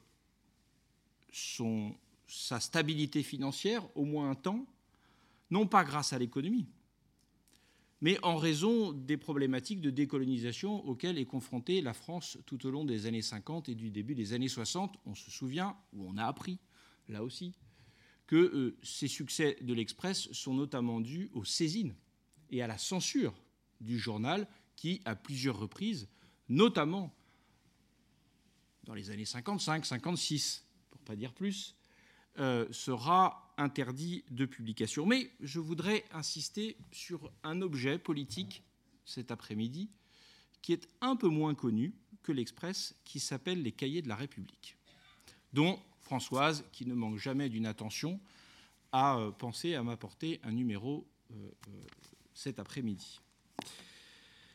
Les rapports de PMF avec les Cahiers de la République sont en réalité peu connus. Ils sont créés par lui et pour lui, surtout pour lui, dans le cadre de sa tentative avortée de renouvellement du Parti radical.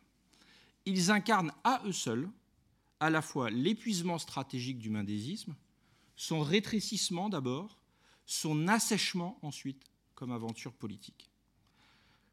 Pour ne plus laisser par la suite qu'une trace culturelle, indéniable, forte, puissante, assurément, qui à mains égards contribuera pour beaucoup à la formation politique de, nombreuses femmes et hommes de gauche, mais rien de plus. Ce qui, convenons-en, est somme toute déjà pas mal.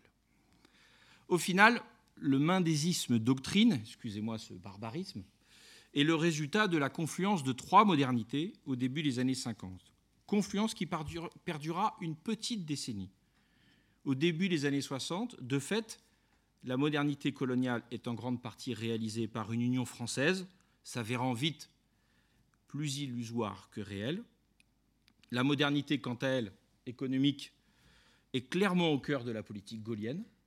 Que PMF s'y oppose, tout comme il condamne la politique financière menée par Antoine Pinet et Jacques Rueff, peu importe.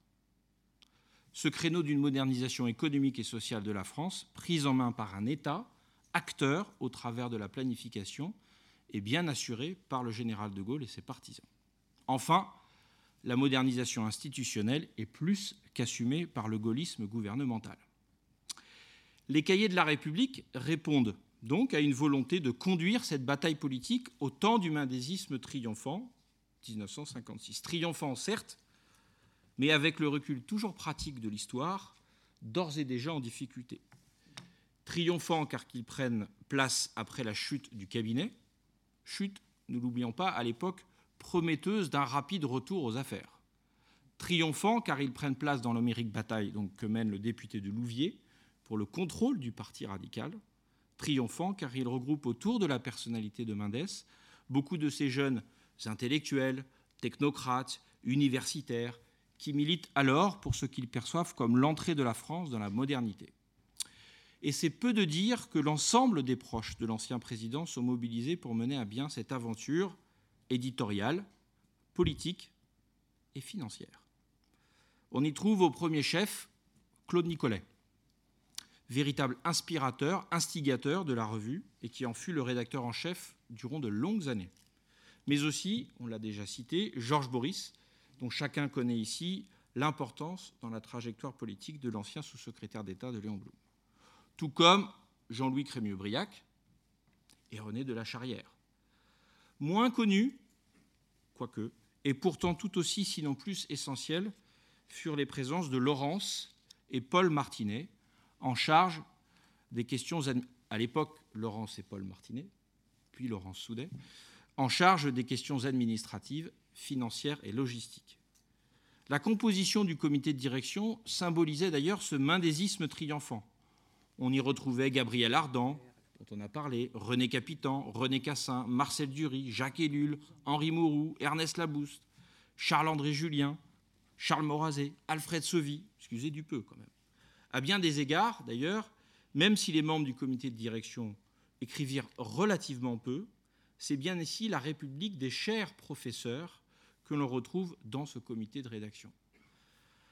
Claude Nicolet, dans le métier de Cassandre, j'allais dire ou de Socrate, relève d'ailleurs ceci. D'abord, pour définir le mendésisme, d'abord l'observation des choses, et c'est ce que nous appellerons la politique scientifique.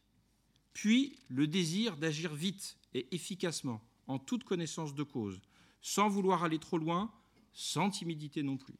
C'est ce que nous appellerons le sens du possible. Enfin, le sentiment qu'on n'agit pas seulement sur les choses, mais que toute action politique doit tendre à perfectionner l'homme. Il y a donc une fin et un moyen à cette nouvelle politique qu'est le mendésisme, et c'est la République.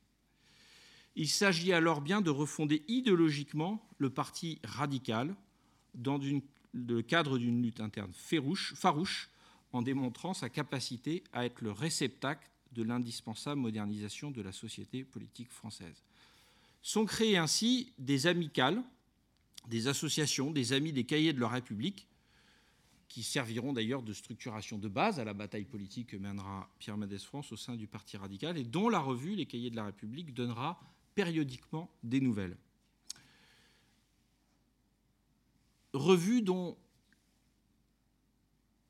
l'indépendance juridique sera assurée par une SARL, ce qui a l'air de rien, mais qui déjà à l'époque est un moyen habile de se prémunir de toutes les affres qui peuvent, entraîner, des conflits politiques. SARL qui est aux mains de Martinet, Nicolet, La Charrière, Pieck, et Schmitt, donc les vraiment proches du président. Au moment où les cahiers de la République, avec euh, un élément important du dispositif de Mendès qui s'appelle l'école des cadres, qui est créée par euh, euh, Paul-André Falcoz, sont créés, les cahiers de la République ne sont qu'un élément donc de la stratégie du président. Pourtant, très rapidement, après l'échec de la reconquête du Parti radical, ces cahiers de la République deviennent un lieu de pouvoir et de lutte pour le pouvoir au sein des proches de Pierre Mendès France. D'ailleurs, quand Claude Nicolet quitte la rédaction en chef des cahiers pour rejoindre l'école de Rome, euh, Pierre Mendès France fait le choix de confier euh, la rédaction en chef à un ancien normalien. On n'est jamais ancien normalien, monsieur. Un normalien, Maurice Sor, qui euh, prend officiellement le titre de rédacteur en chef, même si en réalité c'est Georges Boris jusqu'à son décès qui en assure euh, euh, la réalité. Mais en y adjoignant un de ses proches, encore pour quelque temps, Pierre Avril, l'ancien président des étudiants radicaux, qui en assurera euh, le secrétariat général. Mais dès la fin des années 60, avant même, dès la fin des années 50, avant même le retour du général de Gaulle, la situation des cahiers de la République est extrêmement délicate. Les recettes publicitaires sont faibles. Celles issues des ventes au numéro sont décevantes. Et les discours enjoués, qu'on connaît tous bien, sur le tirage ne sauraient cacher une réalité bien plus médiocre qui n'aura de cesse d'inquiéter, voire d'ulcérer, on en trouve moult témoignages dans les notes, l'ancien du président du Conseil. Et cette situation ne s'améliorera pas en dépit des multiples plans de relance menés avec l'aide de l'Express, notamment auprès des abonnés de l'hebdomadaire. C'est ainsi que très rapidement, Pierre Mendès France décide, pour mieux coller à l'actualité, de passer sa revue d'une revue trimestrielle, comme le premier numéro l'indique, à une revue mensuelle. Choix qui n'est pas si évident que cela, d'abord pour des raisons financières, c'est pour ça d'ailleurs que Paul Martinet s'y opposera fermement tout au long de cette période, mais euh, également difficile à mener dans le cadre d'une rédaction peu journalistique, ce qui, euh, si le, la mensualisation était adoptée, devait évidemment faire évoluer euh, l'équipe de rédaction. Et d'ailleurs, pendant très longtemps, Mendes France, preuve de sa difficile gestion de ses proches, ne parvient pas à faire passer la mensualisation des cahiers de la République. Et c'est pourquoi, pendant tout un temps, ce projet de mensualisation étant mis de côté, sont créés, quoi, est créé le courrier de la République qui va servir en quelque sorte d'un gros bulletin de liaison entre les anciens du Parti radical qui ne sont plus aujourd'hui, qui ne sont plus alors au Parti radical. La réticence affirmée, affichée et assumée de nombre de soutiens de PMF de se lier pas trop fortement avec Jean-Jacques Servan-Schreiber est présente dans toutes les notes qui émaillent la vie euh, des cahiers de la République. Et d'ailleurs, la fin de la revue est émaillée de ces tensions. Et si à plusieurs reprises des projets sont imaginés pour assurer une relance des cahiers, à chaque fois, ils échouent sur cette question centrale que qu'est les rapports avec JJSS. Ce sera le cas d'ailleurs donc jusqu'au bout. C'est ainsi qu'après l'échec de l'une de, ces tentatives, qu'au sortir de l'été 63, PMF décède de mettre un terme à la vie des cahiers de la République. Relevons d'ailleurs cette décision est le résultat indirect de la vie tumultueuse de l'Express. C'est en effet en raison d'un conflit entre les deux branches, vous connaissez, du clan sur la propriété familiale, les échos, qui sont à l'origine de l'Express, je vous le rappelle, que PMF est amené à prendre position, soutenant sans grande surprise celle qui était alors la cousine de JJSS, elle sera toujours restée, dans ce conflit, il décide de mettre un terme à une collaboration politique vieille de dix ans. Et quand on lit les correspondances de juillet 63, on trouve quand même la trace de, pour être gentil, de la dureté des échanges entre Pierre Mendès France et Jean-Jacques Servan-Schreiber. Pourtant, ce projet de relance de la revue, avec l'aide de l'Express, avait tranché un autre débat sur lequel je voudrais terminer. Celle-ci devait donc demeurer, devait-elle demeurer dans le giron exclusif ou presque de Pierre Mendès France, ou se redéployer, se redévelopper de manière autonome de l'ancien président du Conseil, en s'appuyant sur un comité de rédaction étoffé et dont les membres prenaient part plus intensément que par le passé à la vie rédactionnelle de la revue. Cette option avait été défendue par Pierre Avril et Georges Suffert. Elle fut écartée et logiquement, l'un comme l'autre démissionnèrent de leurs fonctions.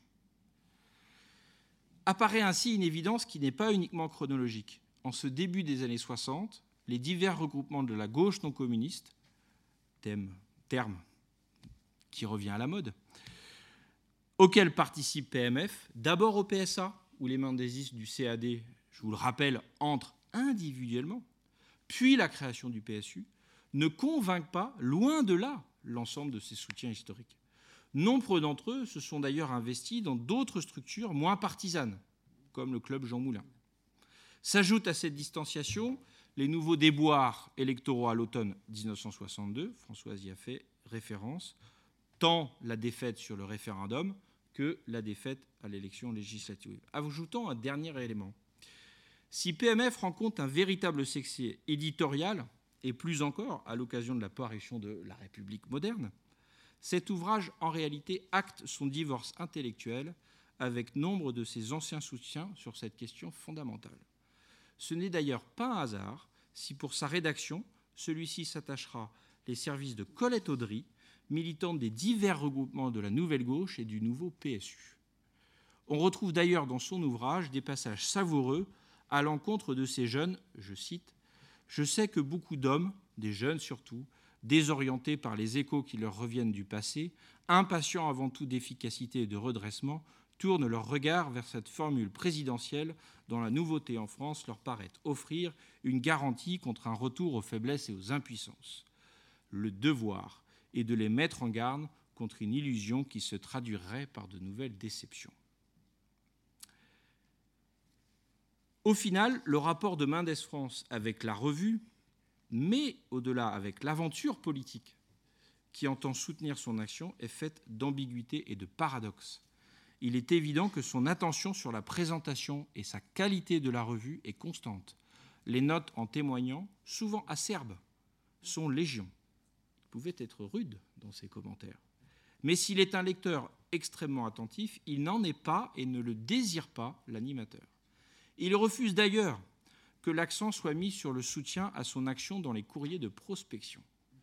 Il rejette ainsi toute tendance à cette personnalisation qu'il croit si souvent déceler dans les actes de ses propres amis.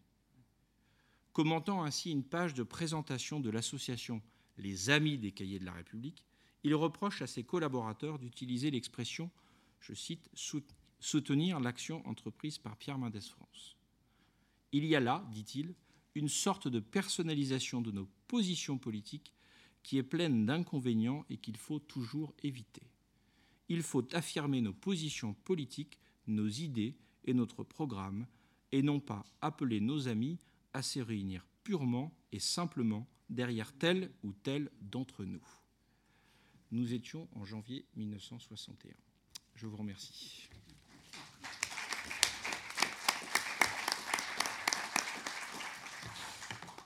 Merci Émeric Brier pour cette euh, communication tout à fait passionnante euh, et, qui montre bien euh, de nombreuses complexités. comment le, parler vrai s'inscrit dans des lieux difficiles, parfois de tension, d'affrontement, de contradiction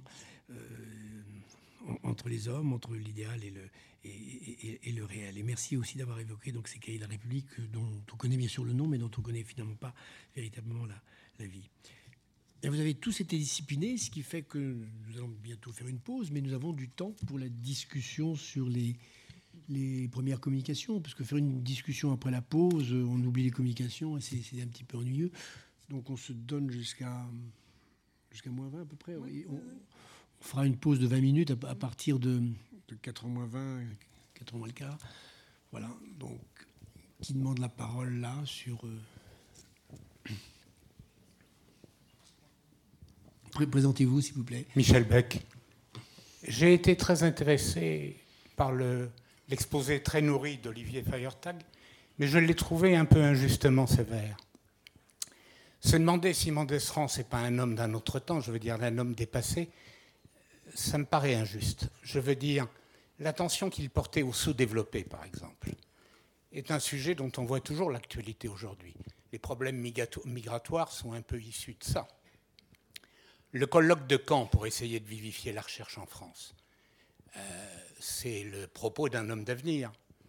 Euh, on peut multiplier les exemples. Euh, je pense par exemple à, son utilisation du plan. Vous lui avez reproché dans le débat de 1988 de ne pas avoir utilisé le plan. Je crois au contraire qu'il l'a utilisé. Il l'a utilisé d'une autre façon. Je veux dire, quand il a, par exemple, promu euh, l'industrialisation, la revivification agricole du baron Languedoc, c'était une commission du plan qui avait initié ça. Euh, je vois aussi qu'il avait fait un plan de trois ans pour l'enseignement. Il avait fait également un plan de trois ans euh, pour l'éducation. Il ne pouvait évidemment pas refaire le deuxième plan. C'était trop difficile. Il n'avait pas le temps, manifestement. Mais il a fait de la planification. Donc je crois qu'il reste toujours actuel. Il y a évidemment des sujets qui ont bougé depuis 30 ou 40 ans. Ça, c'est l'évidence. Mais je crois qu'il y a toujours des enseignements à tirer de ce qu'il a fait et qui sont très riches. C'était bien, à mes yeux, un homme d'avenir, pas un homme du passé. Olivier Bien sûr. Hein. C'est-à-dire que j'ai dit un autre temps et en même temps j'ai montré qu'il était actuel. Euh, il est certain que sur la politique de la recherche, sur la, là, il est, très moderne, au contraire, sur euh, ce qu'il n'appelle pas encore la globalisation, mais l'expert aux Nations Unies, le représentant de la France au FMI, a une vision mondiale. C'est incontestable et ça en fait un homme actuel. Ce que j'ai voulu dire, et c'est vrai que ce texte que j'ai écrit il y, a, presque 30 ans maintenant, c'est comme Mendes, on est toujours à un moment donné pris par ce qu'on a écrit autrefois. quand j'ai fait le colloque de 88, ce texte, je ne l'écrirai plus aujourd'hui de la même manière. C'était un péché de jeunesse de reprocher à Manès de ne pas avoir fait de planification à la française. Euh, ce, qui est, certain, en revanche, là où il a sans doute le vieilli le plus, mais il n'est pas le seul, c'est ce qu'on pourrait appeler son néo-mercantilisme. Et son keynésianisme, Keynes, Keynes est néo-mercantiliste. C'est un des rares à ne pas, à ne pas critiquer le mercantilisme à la fin de la théorie générale. Et cette vision de l'économie nationale, cette vision listienne ou keynésienne, elle a totalement disparu aujourd'hui. Enfin, elle tend à renaître, mais elle a, elle a disparu avec Mendes dans les années 80. Donc vous avez raison, un homme d'avenir, votre livre, de ce point de vue, est remarquable, euh, mais qui peut euh, avoir été un homme de son temps aussi, du point de vue économique.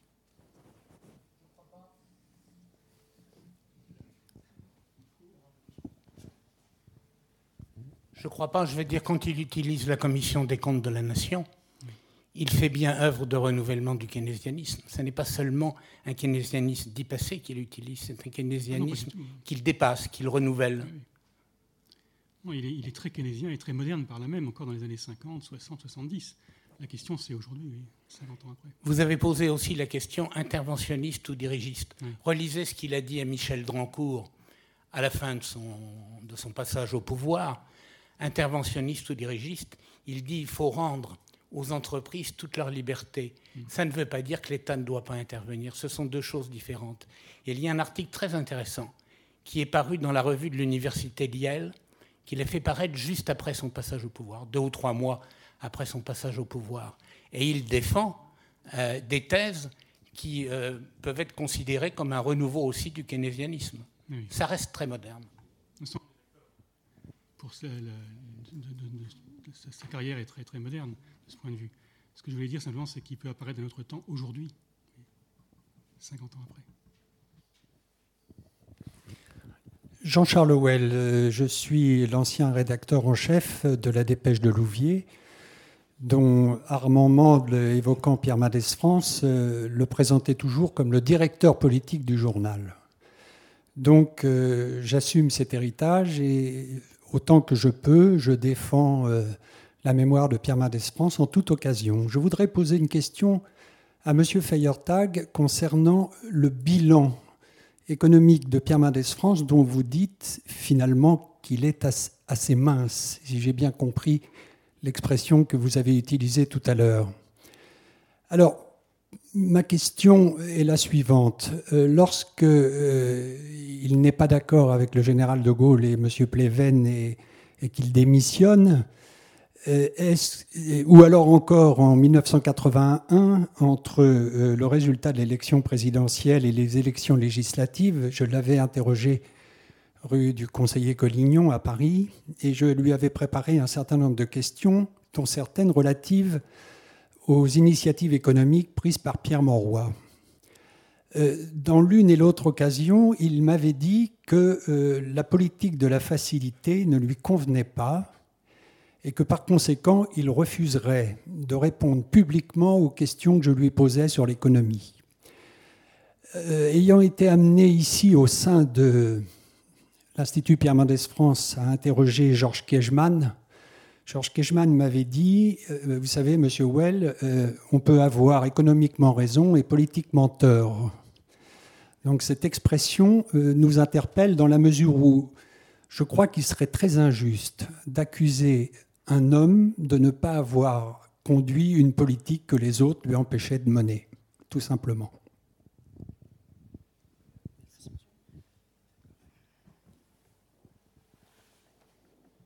Non, là-dessus, je suis tout à fait d'accord. Il n'y a pas de. No comment de ce point de vue.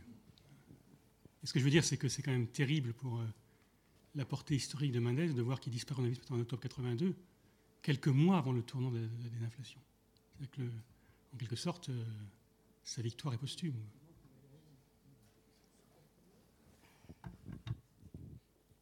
Euh, je suis Laurence Carvalho.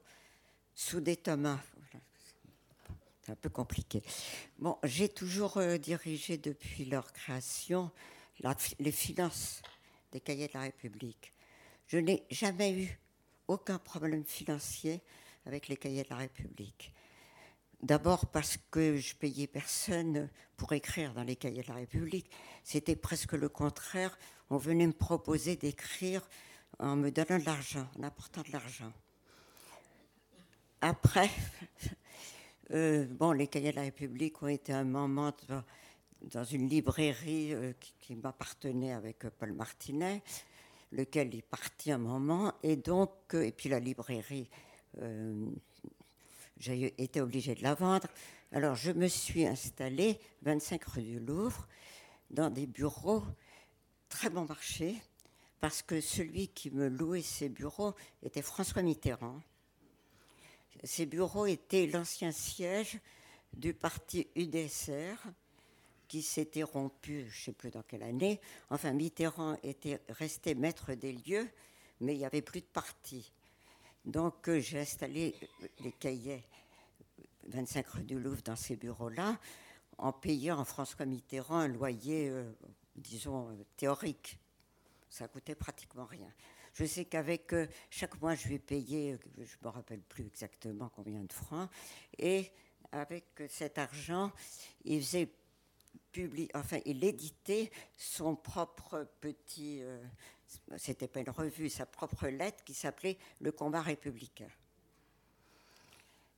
Et si les cahiers de la République euh, se sont arrêtés, c'est parce qu'un jour, euh, un collaborateur de Jean-Jacques Servan-Schreiber est venu me voir en me disant que l'Express souhaitait dorénavant euh, s'occuper des cahiers de la République et faire des cahiers de la République un, comment dirais-je, un complément de l'Express.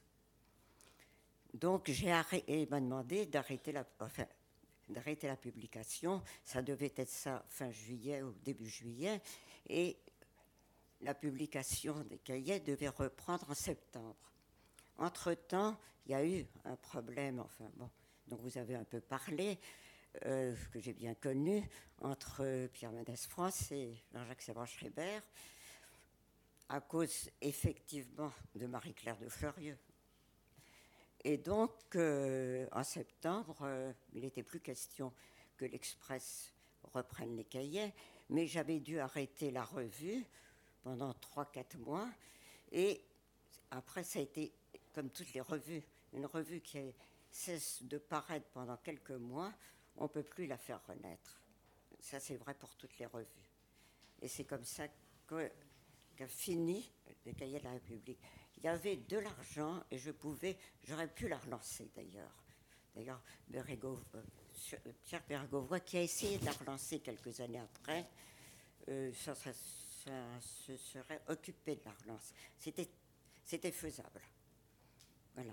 Ça, c'est un des premiers. Et je voudrais aussi revenir sur euh, ce matin, sur ce qu'a écrit Simone Gros à propos, lorsque Coty a reçu Pierre Mendès France, euh, donc en tant que vainqueur du Front républicain, et ce n'est pas Mendès France qui a, refusé, le poste, enfin qui a refusé, qui a dit qu'il que comprenait que c'était pas lui. Bon. Que-t-il lui a dit Ah, je voudrais euh, tant vous nommer, euh, c'est tout à fait ce que je voudrais de vous nommer, mais si je vous nomme, ça va être la guerre civile, etc., etc.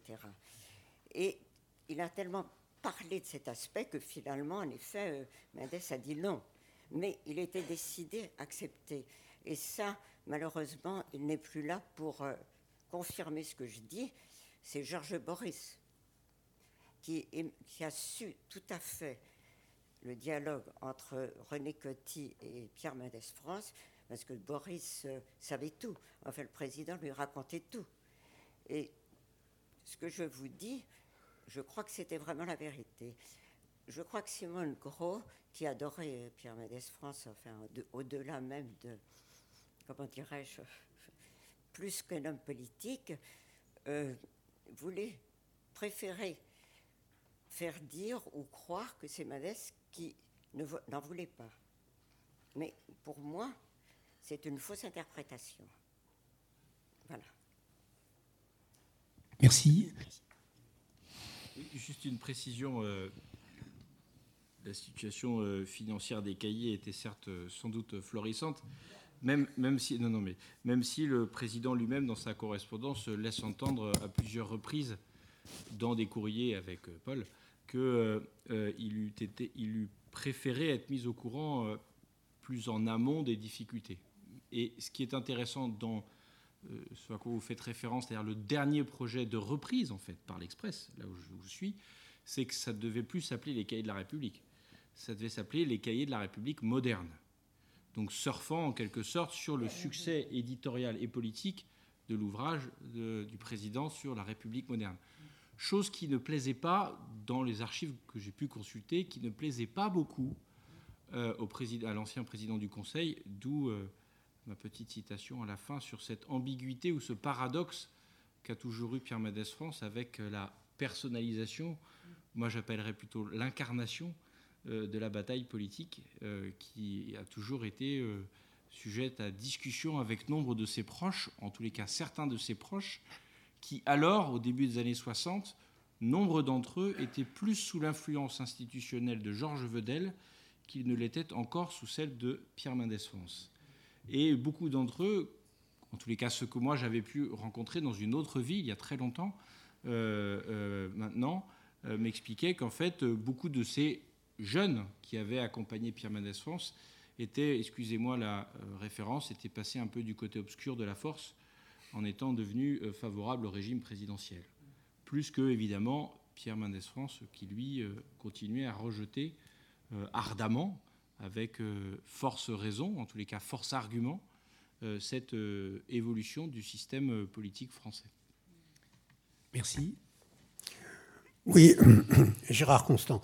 Une anecdote qu'aurait pu utiliser M. Breillet et que Laurence Soudet pourra peut-être peut-être confirmer.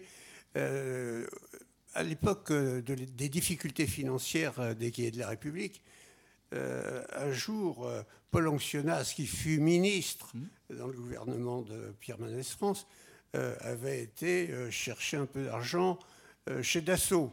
Et quand il a remis le chèque au président, le président lui a dit Tu retournes immédiatement, il n'est pas question que nous acceptions de l'argent d'une entreprise qui vit avec les commandes publiques. C'était une courte anecdote. Merci. D'autres interventions? Oui. Je voudrais aller un peu au secours d'Olivier Fayertag. Je pense que c'est extraordinairement difficile d'interpréter, en vivant dans le monde dans lequel nous sommes, la situation économique de la France entre 45 et disons 70. Quoi. Tout, tout était sous le contrôle de l'État. La monnaie, le crédit, les échanges extérieurs, le budget, l'impôt, tout. Donc euh, l'entreprise, par exemple, qui joue un si grand rôle aujourd'hui, était un simple sujet, comme d'ailleurs euh, Keynes euh, l'a qualifié. Donc je crois qu'on ne peut pas utiliser ce que Mendès a pu faire ou dire dans un contexte qui était totalement différent pour éclairer ce qu'il pourrait dire ou faire aujourd'hui. Tout simplement parce que ce contexte-là, je pense qu'il n'était même pas imaginable à l'époque, même pas imaginable. Quoi. Aujourd'hui, euh, on fait différemment. Quand on explique, puisqu'on parle aujourd'hui de, dialogue, enfin de, communication, on dit ben moi je ferais volontiers ça, mais ça c'est j'y peux rien, c'est Bruxelles, ou bien j'y peux rien, c'est l'OCDE, j'y peux rien, c'est l'OMC. Voilà, on se défausse sur des tiers. À l'époque de Mendès, on ne pouvait pas. Tout était entre les mains du gouvernement. Donc il fallait bien qu'il explique. Hein. Maintenant, on a des choses plus faciles. Merci Michel Bon. Je crois que ça, ça met bien en... Oui, dernière. Oui, trois brèves remarques après les remarquables trois exposés auxquels on, on, a, on a été extrêmement attentionné. Euh, sur euh, la carrière électorale, 62, Pierre Mendès France est battu en 58 et il fait une tentative de retour. Et là se, se trouve le choix entre Évreux et Louviers. Et ce sont ses amis, son entourage, je ne vais pas citer les noms, mais il y en a beaucoup, majoritairement, qui euh, commettent l'erreur de lui conseiller au dernier moment Évreux. Il écoute ce conseil, pensant d'ailleurs que... Alors, c'est vrai que ce qui a fait penser la balance dans son choix, il me l'avait expliqué un petit peu, c'est que le sortant d'Évreux, c'était euh, M. Debreuil, et le sortant de Louviers, c'était M. Montagne. Il pensait que Montagne avait en partie réussi son premier mandat, celui euh, de 58 à 62, et donc ça a fait partie euh, des éléments de son choix. Mais il n'empêche que les conseils de ses proches, de ses amis, euh, ont, été, ont été néfastes, ont été mauvais. Je reste persuadé, on en parlait tout à l'heure avec Laurence, qu'il avait plus de chances d'être réélu à Louviers en 62, ou même en 67, quand il est parti à Grenoble sur le conseil de Servan-Schreiber avec l'invitation de Hubert Dubedou. Mais enfin, ça, on ne va pas non plus euh, euh, regarder le rétroviseur de cette façon. S'agissant euh, de l'excellente exposé de M. Feyertag, vous avez eu raison en répondant à la première question de dire que c'est une victoire posthume qu'il a emportée dans sa volonté de lutte contre l'inflation et dans cette euh, lutte contre l'inflation, je suis évidemment euh, quand même heureux de, dire, ayant été son ministre, que Pierre Bérégovoy, grand ami de Pierre Mendès France, grand fidèle de Pierre Mendès France, a eu un rôle tout à fait déterminant. Dernière remarque, euh, cela concerne le courrier de la République. dans son excellent exposé, Émeric a indiqué qu'il y avait une ultime tentative de reprise des courriers de la République. Ça se situait au, début des années 70. Ça se passait chez Pierre et Laurence Soudet.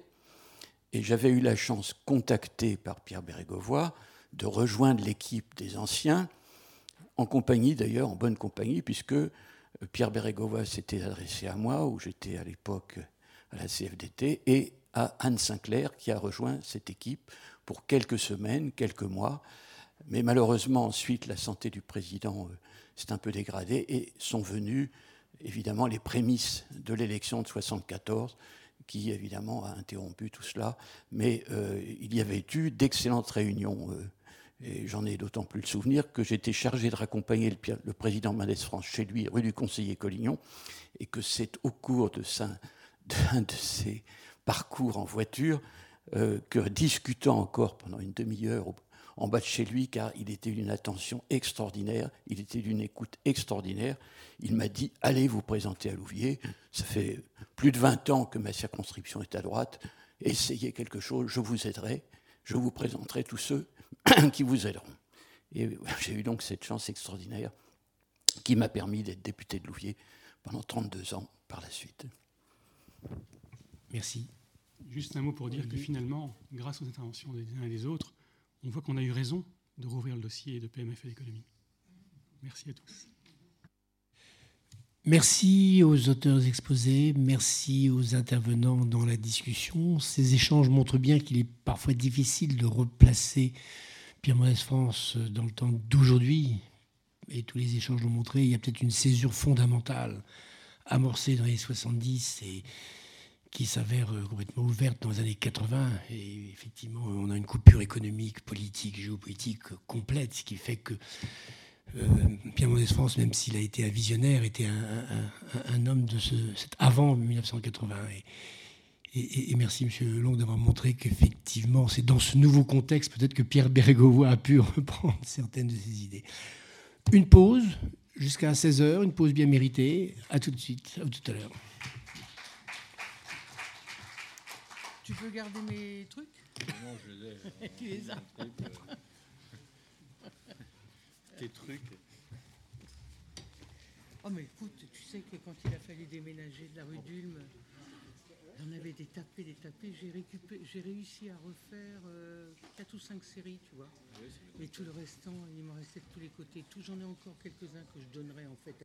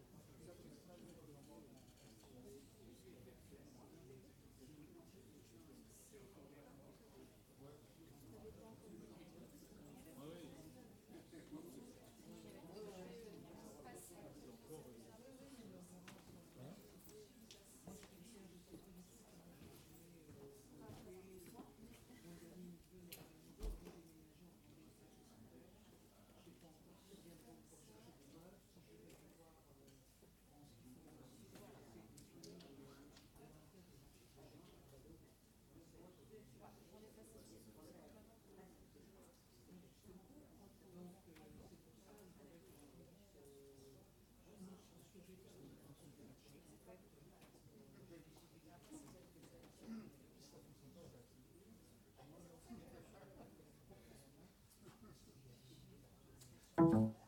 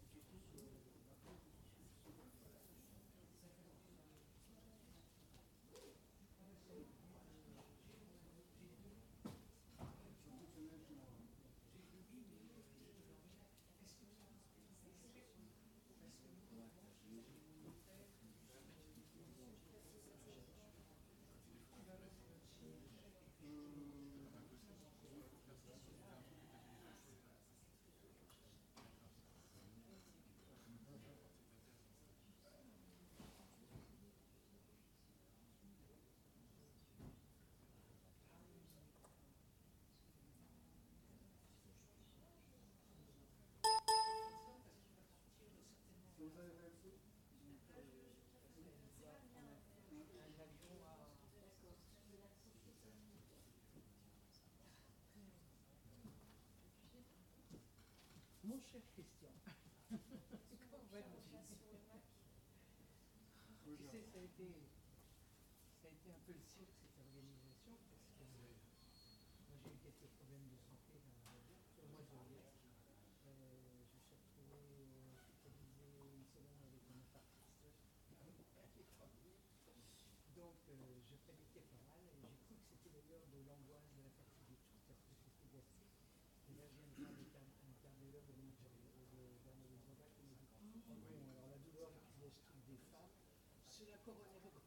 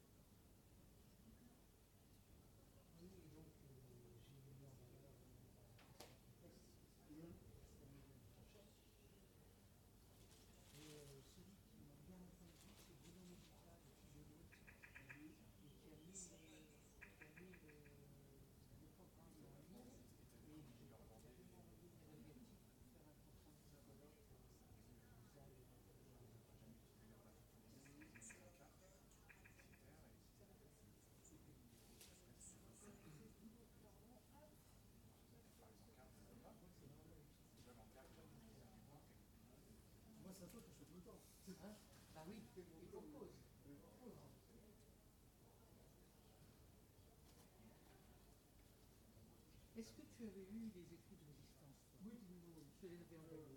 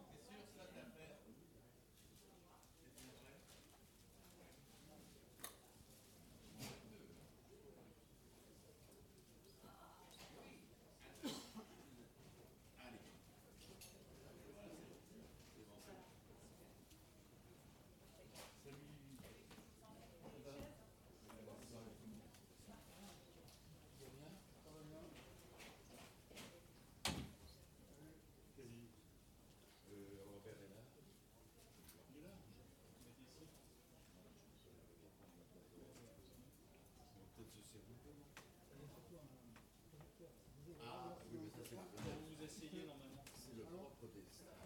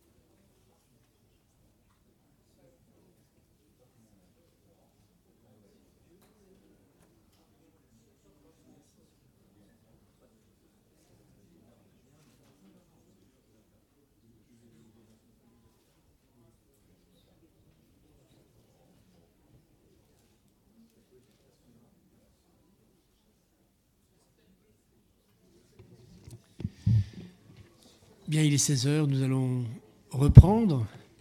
Donc nous sommes toujours dans cette euh, demi-journée intitulée Dire le vrai. Après le dialogue de Mendès France avec ses concitoyens de l'heure, après sa pédagogie de l'économie, après son rapport avec la presse nouvelle et en particulier avec les cahiers de la République, nous allons parler maintenant des rapports de Pierre Mendès France avec la radio et la télévision. Christian Delporte, en effet, professeur à l'Université Versailles-Saint-Quentin, va nous en parler. Son titre a changé, il inclut la télévision dans son exposé. De la radio à la télévision, de l'orateur au débatteur, 1944-1970. Il s'agit bien entendu de Pierre de Mendès France et c'est Christian Delporte qui vous en parle. Merci, Merci Robert. L'importance d'un dialogue franc et direct entre l'élu et les mandants est capitale. Il faut qu'il soit fréquent et intime et non pas limité. Ces mots prononcés à la radio par Mendès France en 1954 caractérisent la forme et le fond de ce que furent ces fameuses causeries radiophoniques fondées sur le rapport direct avec les Français, mais aussi la volonté de s'adresser au plus grand nombre. La radio, média de la voix et de la conversation, favorise le lien intime avec l'auditeur citoyen si cher à Modeste France. En revanche, la télévision, euh, média de l'image, du spectacle, de l'émotion, paraît bien éloignée de l'homme des mots qu'est Modeste France, bien incompatible avec la rigueur du propos, l'exigence de la démonstration, la démarche pédagogique qui caractérise son discours. Et pourtant, certes, il n'a jamais été une bête de scène télévisuelle, euh, ni un invité omniprésent des plateaux de télévision, mais comme il avait compris l'impact de la radio, il a aussi très vite perçu l'importance essentielle du nouveau média audiovisuel pour toucher les citoyens, y mettant notamment à l'épreuve ses talents de débatteur. Et je voudrais précisément ici, à grands traits, expliquer comment l'orateur de la radio s'est transformé en débatteur apprécié de la télévision. Avant les fameuses causeries de 54-55, il y eut, dix ans plus tôt, la vingtaine d'allocutions qu'il prononça comme ministre de l'économie nationale du 11 novembre 1944 au 31 mars 1945. À l'époque, la radio, euh, avec plus de 5 millions de postes, est devenue le média de masse par excellence. L'État le contrôle entièrement, tous les partis au pouvoir s'y expriment et le gouvernement y déploie une propagande qui n'est pas vécue comme une contrainte, mais comme un outil nécessaire d'explication, de pédagogie au service de l'intérêt général. L'idée qu'il y aurait une mauvaise propagande, celle du mensonge, celle de Vichy, et une bonne propagande, celle de la vérité, celle de la France libérée, je dirais même de l'émancipation démocratique, est une idée assez généralement admise à cette époque.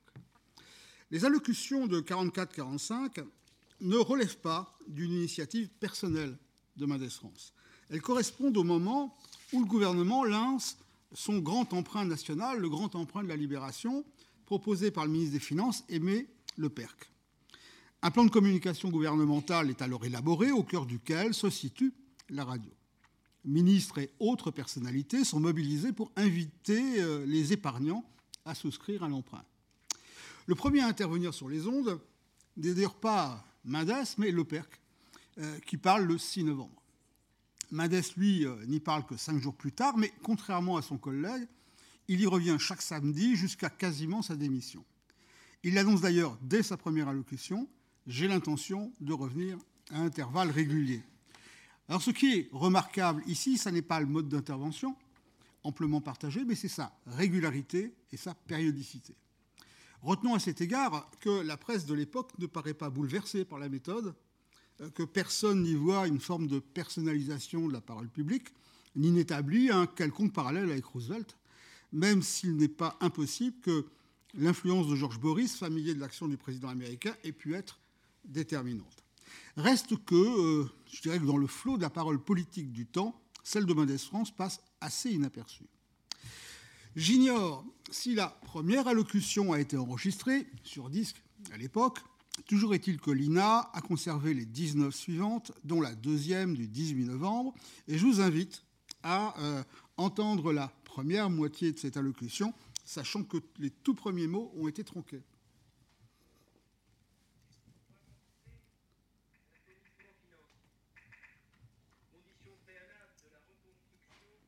de la rénovation de la France. Le gouvernement demande à tous les Français de souscrire à l'emprunt de la libération. Cet emprunt est une préface. Reconstruction, redressement, rénovation de la France, nous ne réaliserons pas ces grandes choses sans une lutte de tous les instants. En vérité, pour que nous atteignions notre but, c'est une troisième bataille de France qu'il va falloir livrer. La première de ces batailles, nous l'avons perdue en 1940. La deuxième vient d'être gagnée. La troisième bataille de France ne sera pas une bataille sanglante comme les autres, mais elle aussi sera vitale, car de son issue dépend l'avenir de la France. Il s'agit d'abord de reconstruire. Cela ne signifie pas rétablir les choses exactement telles qu'elles étaient, mais au contraire bâtir dans un esprit conforme aux nécessités de l'avenir et aux lois du progrès technique. Donc d'abord reconstruire.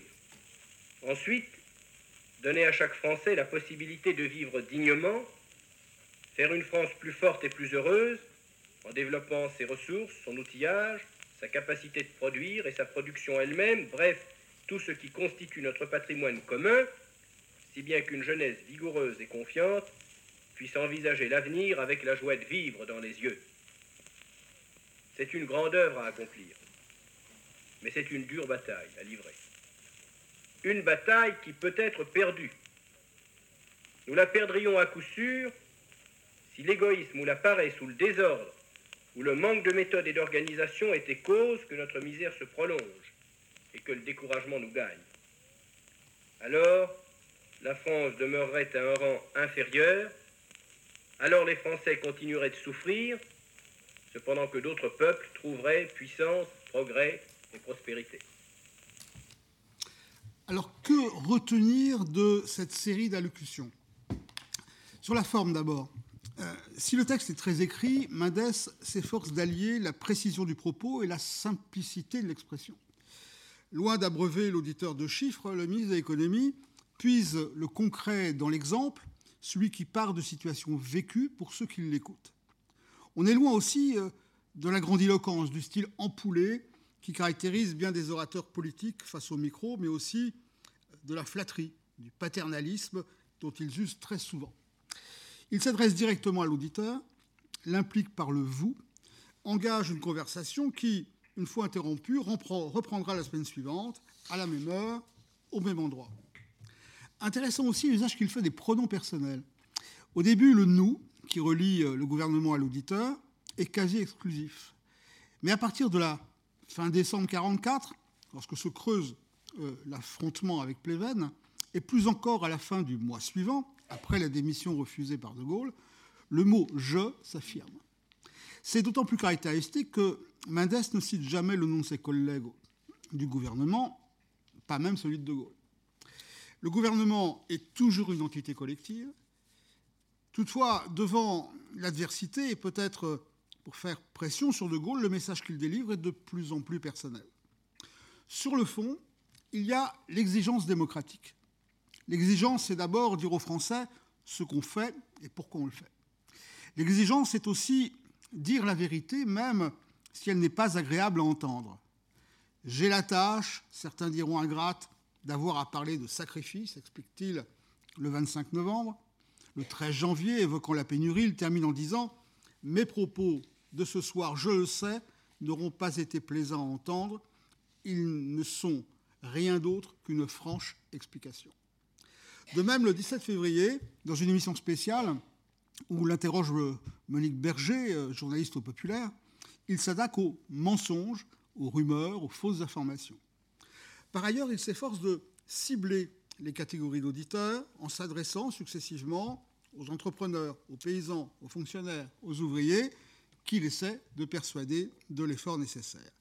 Alors au fond, les causeries de 54-55 peuvent apparaître comme le prolongement de celles qui les ont précédées, avec cette différence essentielle, évidemment, c'est que maintenant, Mendes France est président du Conseil. Et puis en 10 ans, la, radio a changé. On compte désormais près de 10 millions de récepteurs, deux fois plus que 10 ans plus tôt, soit un taux d'équipement de 71%. Et la tutelle du ministère de l'Information, renforcée, suscite désormais le débat. Et Jacques Fauvet, dans Le Monde, euh, la met en cause le 22 juin 1954, c'est-à-dire quatre jours seulement avant la première causerie de Modeste France. Léon Nora a expliqué il y a quelques années la manière dont les causeries, tous les samedis à 20h, durant 6 à 8 minutes, sont alors préparées. Un travail d'équipe animé par Georges Boris, réunissant les membres du cabinet, Stéphane Essay, Jean-Louis Crémieux-Briac, parfois Jean-Jacques Servan-Schreiber, Simon Nora, Claude Chesson, Jean-Marie Soutou sont la thématique retenue. Mendes soumet à Boris de petites notes griffonnées sur les thèmes qu'il souhaite traiter, base d'un texte qu'il retravaille en profondeur, coupant, corrigeant, ajoutant à l'aide d'un gros crayon au bout rouge et bleu, si familier à l'administration française.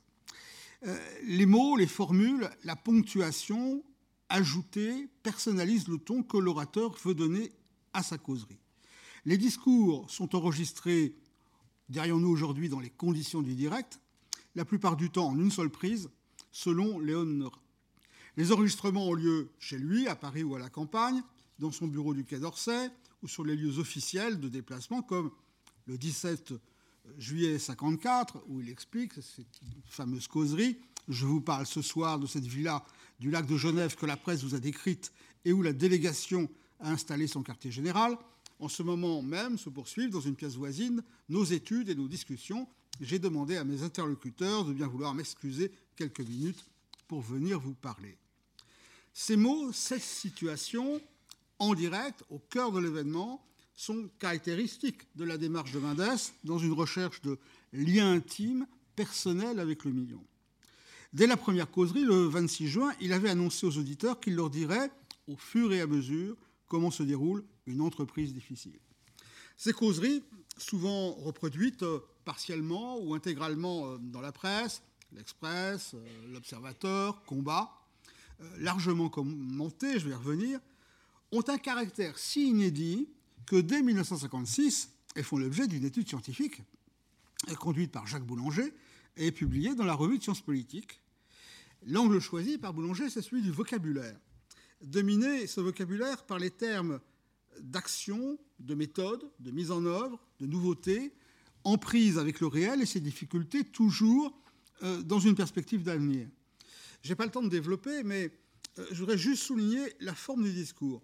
Jacques Boulanger relève un élément précis et déterminant. Dans ses causeries, Madès France emploie environ 2400 mots.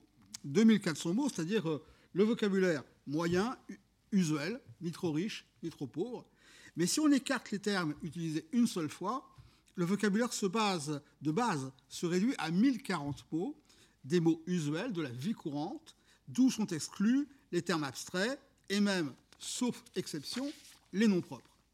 Cette volonté de se faire comprendre spontanément par l'auditeur se double d'un style caractéristique.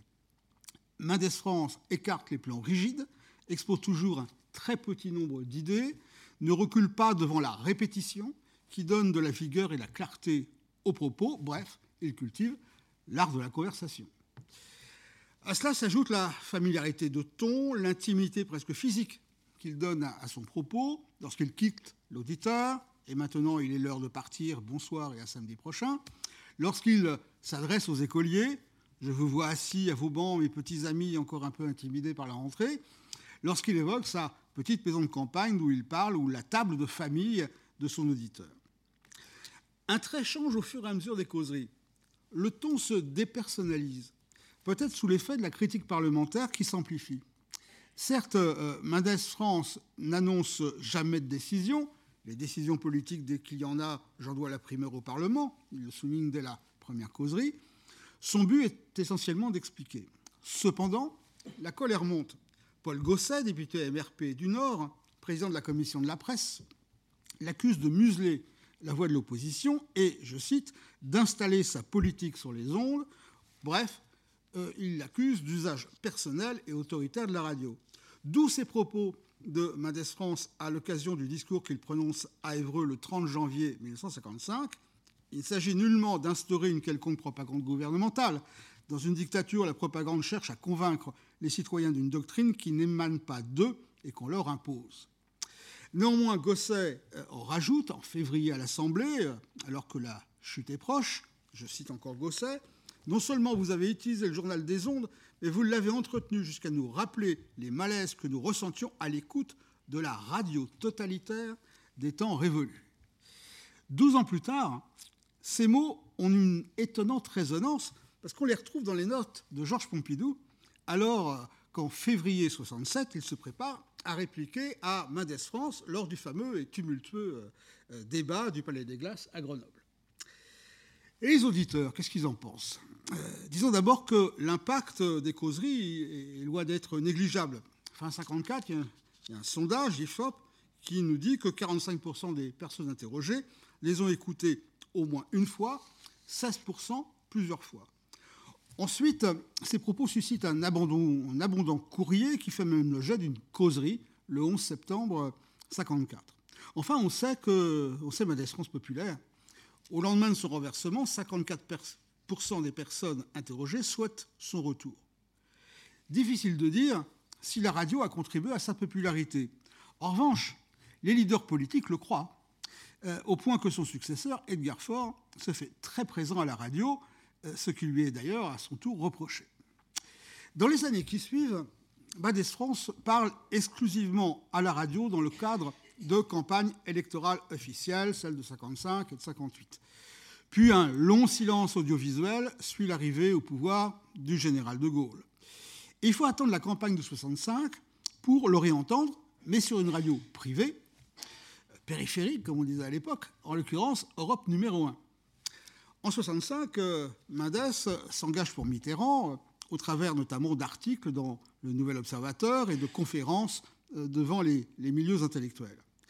Alors que la campagne officielle à la radio et à la télévision passionne les Français, Europe numéro 1 décide de marquer un grand coup en organisant un débat entre deux personnalités politiques de premier plan, deux anciens chefs de gouvernement, deux hommes qui s'opposent sur la Ve République, Michel Debré et Pierre Mendès France.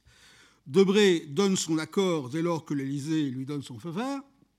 Mendès est plus réticent, mais finit par accepter l'invitation de Maurice Siegel, le patron de la station, euh, à venir à Europe numéro 1 pour préalablement discuter avec Michel Debré des règles du futur face-à-face. Au dire de Siegel, la méfiance est réciproque. Cependant, on se met euh, d'accord sur un débat d'une heure trente. Siegel voulait deux heures, mais les protagonistes estimaient que c'était trop long. Un, débat animé par un journaliste qui a l'avantage, pour les deux, d'être un ancien résistant, euh, Georges Altschuler. Le lundi 22 novembre, donc, les deux hommes débattent sur la politique économique et sociale pendant près de deux heures, tant aucun des deux euh, ne veut laisser le dernier, mot à l'autre. Et Altschuler profite de la situation pour, micro ouvert, leur proposer un deuxième débat une semaine plus tard. Et au total, il y en aura trois. Euh, et à leur propos, Georges Vedel euh, écrit dans Le Monde Il y a eu une dignité et une hauteur de vue peu communes. C'est un bel exemple des résultats que peuvent atteindre dans l'ordre de l'information et de l'information civique ces masses médias tant décriés. C'était déjà très décrié en 65. Ces trois rencontres sont si suivies et de si belle qualité qu'elles donnent lieu l'année suivante à un livre, c'est assez rare, hein, un livre qui reprend l'intégralité des six heures d'échange. Au passage, euh, je relèverai que Mendes et Debré vont se retrouver, euh, cette fois-ci en janvier 1974, lors d'une émission de télévision qui s'appelle Les Trois Vérités. Et la télévision, justement, et c'est par là que je vais en terminer. À l'époque, un face-à-face, et, quand je dis à l'époque, c'est en 65, un face-à-face est inimaginable sur la télévision publique. Mais la campagne de 65 a fait éclater le monopole gaulien de la parole audiovisuelle. On ne peut plus ignorer qu'il existe des opposants à De Gaulle qui parlent aussi bien que lui.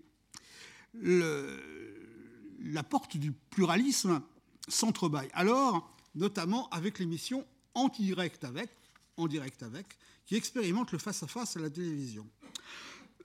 Le 13 novembre 1966, la première rencontre de ce type oppose Michel Debré à Gaston Defer, mais dès la suivante, le 5 décembre, l'émission fait appel à Pierre Mendès France pour faire face à Maurice Schumann. De nouveau, Mendès hésite, explique qu'il aurait préféré une interview ou un interlocuteur plus indiqué, Michel Debré. Il sent le piège, alors que contrairement à lui, Schumann est habitué aux caméras. Et finalement, au bout de cinq minutes d'échange, Mendes se sent dans son élément et vient son ponté. il n'est pas complètement objectif, vient son ponté. Vient son ponté dans le monde salue, je cite, un débat qui fut l'un des meilleurs qu'on puisse imaginer.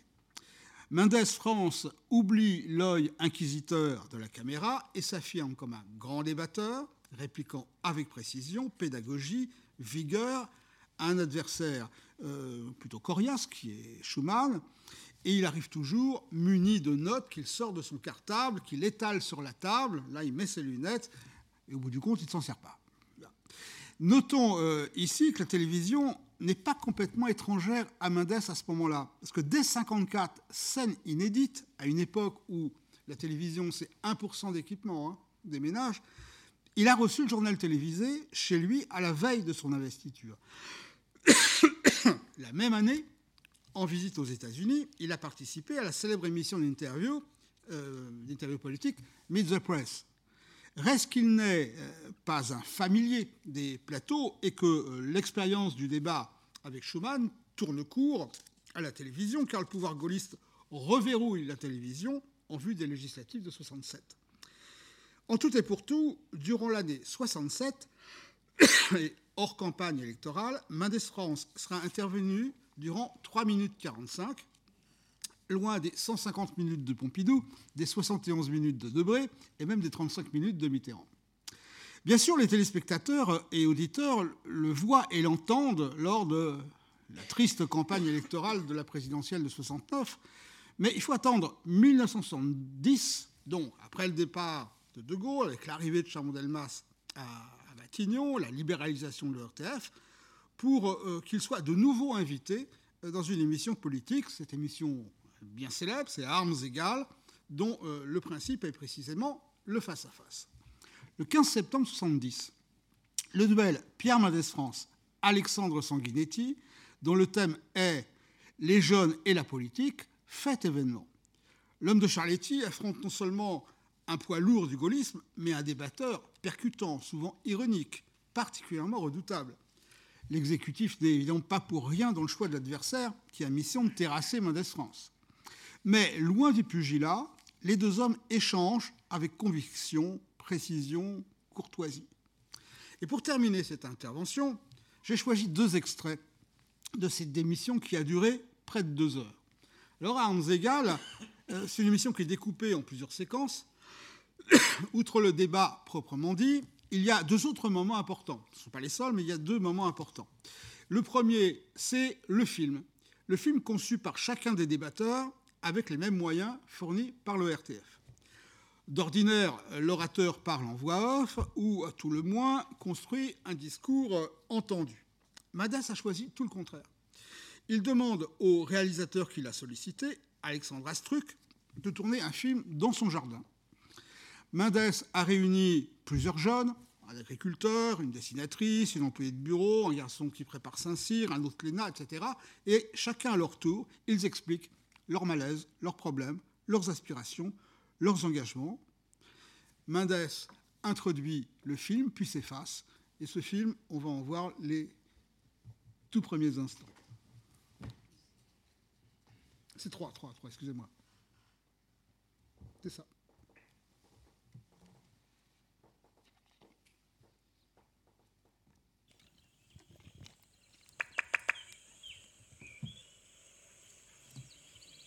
Ce sont les bruits d'oiseaux, hein, c'est normal.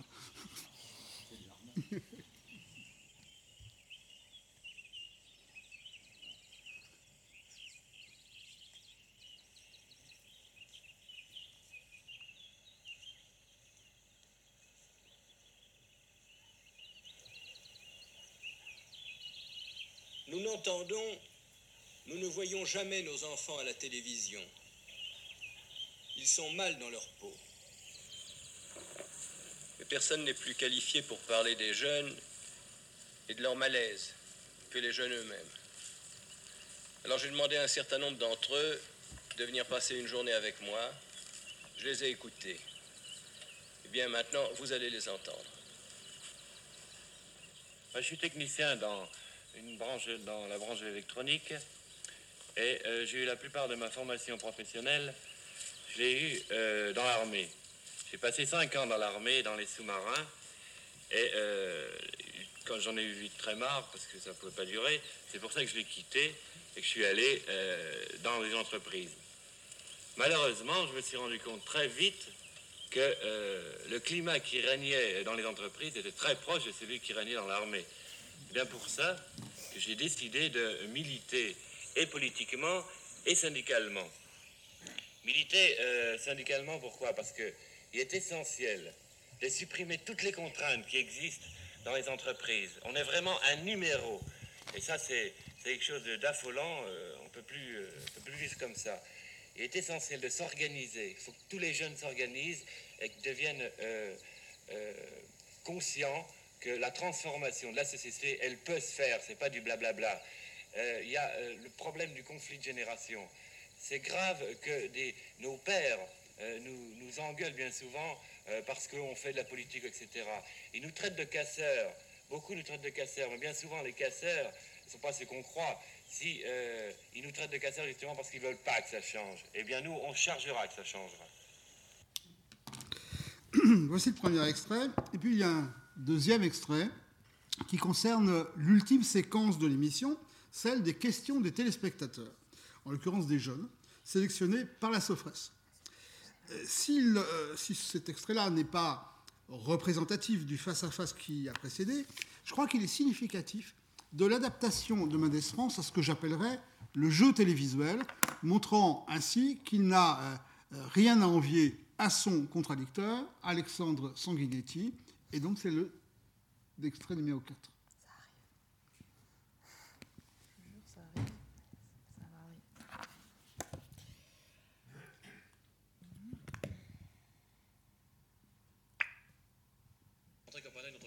Une question de M. Lamontagne, qui est imprimeur. Elle s'adresse à qui? Elle s'adresse à M. Sanguinetti. Monsieur Sanguinetti, vous condamnez l'exploitation commerciale des jeunes. Pourtant, dans le groupe politique auquel vous appartenez, il y a, je crois, bon nombre de PDG qui participent à cette exploitation que vous condamnez. Ah, et si vous saviez ce qu'il y en a en face, encore plus. Alors, si nous devons nous jeter des effectifs de PDG à la tête de parti à parti, vous en découvrirez même dans le Parti communiste. Alors méfiez-vous. Monsieur Manafran sur ce point. Je suis pas sûr que l'argument soit très sérieux. Et pourtant, il est vrai. Ben, la question ne l'était ben, je pas. Voudrais, je voudrais justement être sûr qu'il est vrai. Il est malheureusement vrai. J'aimerais mieux que vous le prouviez. Oh mon Dieu, je connais quelques PDG dans l'opposition, tout comme il y a des PDG dans la majorité. Seulement. Moi, je n'ai pas de statistiques. Moi non plus. Alors pourquoi avez-vous affirmé, pourquoi avez-vous affirmé qu'il y en avait plus d'un côté que de l'autre? Parce que c'est forcé. Parce que le PDG est conservateur par nature. Et que le conservatisme, désormais, monsieur Mendes France, c'est la gauche française. Ça, ça c'est un- c'est une, excellente, c'est une excellente phrase de réunion publique. Non, non. Mais j'attendrai, j'attendrai que vous prouviez, puisque vous êtes au pouvoir depuis 12 ans, que dans cette période, vous n'avez pas conservé. Je prétends au contraire, et ici il y a des statistiques, je prétends au contraire que la répartition de la richesse en France, depuis 12 ans, loin de s'améliorer, s'est aggravée. Je ne prétends pas qu'aucune amélioration du sort des plus malheureux ne s'est produite. Bien sûr, je le reconnais. Mais je prétends que dans la mesure où d'année en année des richesses ont été produites par le travail collectif, elles ont profité depuis 12 ans plus à ceux qui étaient déjà les plus favorisés qu'à ceux qui étaient les plus pauvres. De 1897 Non, à non, non, non, je parle depuis 12 ans. 1958, la gauche a été pratiquement au pouvoir sans Mais interruption. non, mais non, Qu'a-t-elle fait? Mais non. Depuis, vous vous trompez, la gauche a été, la gauche entre 1870 et 1958 n'a été au pouvoir qu'un tout petit nombre d'années. Mais je ne suis pas là pour défendre la gauche du siècle dernier, je suis là pour parler de ce qui se passe en ce moment. Et je dis que, bon an, mal an, qu'un cas, nous allions tout de même petit à petit dans la première moitié de ce siècle, dont je ne suis pas un défenseur systématique nous allions tout de même petit à petit vers une sorte de moindre inégalité, vers une sorte de, de meilleure répartition de la richesse nationale. Et je dis que depuis 12 ans, on a assisté à un- retournement complet de la courbe. Et que s'il y a eu une création de richesse globale qui a permis, bien sûr, d'améliorer en gros un peu le sort de tout le monde, je dis que l'enrichissement des riches a été plus grand que l'enrichissement des pauvres. Monsieur Mendes France, il faut, ce sera l'objet d'un nouveau débat. Oui, avec des chiffres, je le crois. Déç- Déçus euh, seront ceux qui attendaient de voir Mendes France dévoré par Sanguinetti. Pour être complet, euh, et j'en ai pas le temps, il faudrait dégager une dernière phase des rapports entre Mendes France et l'audiovisuel, celle euh, qui s'affirme au milieu des années 70, celle de l'expert et du sage, de l'expert économique, de l'expert des affaires du Proche-Orient, de l'homme qu'on sait engagé, mais dont on attend le regard distancié sur les mutations de la société contemporaine. De Radioscopie de Jacques Chancel, et on a enregistré deux, à Apostrophe de Bernard Pivot, en passant par des émissions comme L'homme en question, dont il est euh, la vedette. Radio et télévision contribuent à construire le mythe Mendes France, un mythe vivant. Merci.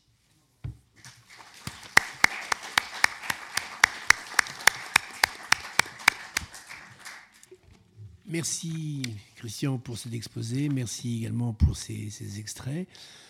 Le débat est ouvert. Nous avons, avant la conclusion de, de Jean-Pierre, des questions, des demandes d'information, des compléments d'information. Qui veut prendre la parole? Oui.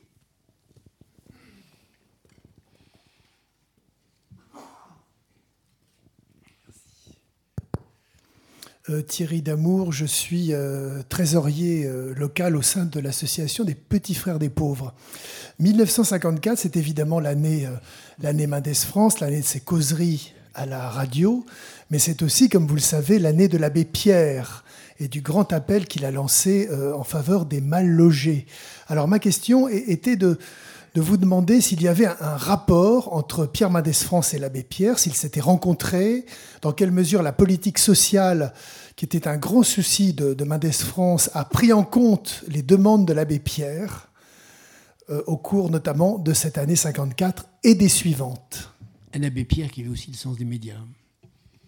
Je ne suis pas sûr d'être le, mieux placé pour vous répondre. Euh, puisque ça, en tout cas, ça ne prend pas de, d'aspect médiatique. Euh, et en tout cas, s'ils se sont rencontrés, euh, euh, ça n'a pas jailli médiatiquement. Oui, je ne pense pas qu'ils se soient directement rencontrés, mais je me souviens qu'en revanche, sur le problème du logement et des mal logés, il y a effectivement un discours de Pierre Mendès France dans le, Nord, où il vient, je crois, inaugurer une nouvelle cité euh, et euh, quand il dit, euh, et je me souviens plus littéralement, mais où il dit un moment de, ces maisons indignes ou de ces baraquements indignes, et, il dit bien, parce que je parle bien du logement qui est indigne et pas du tout des gens qui sont dedans et tout. Mais là, il y a, vraiment, bon, il, insiste sur le problème, effectivement, du logement qui est encore un problème important. Hein, mais euh, on, peut le retrouver, c'est un, des discours euh, dans ses voyages euh, au moment du, gouvernement. Hein, c'est à Lille, hein, il me semble, oui. oui, oui, en, tout cas, je me permets de dire un mot. je pense que la question est excellente parce que depuis ce matin, nous n'avons énoncé les noms de aucun auteur d'un discours disruptif. Et voilà l'abbé Pierre. On pouvait attendre aussi Pierre Poujade.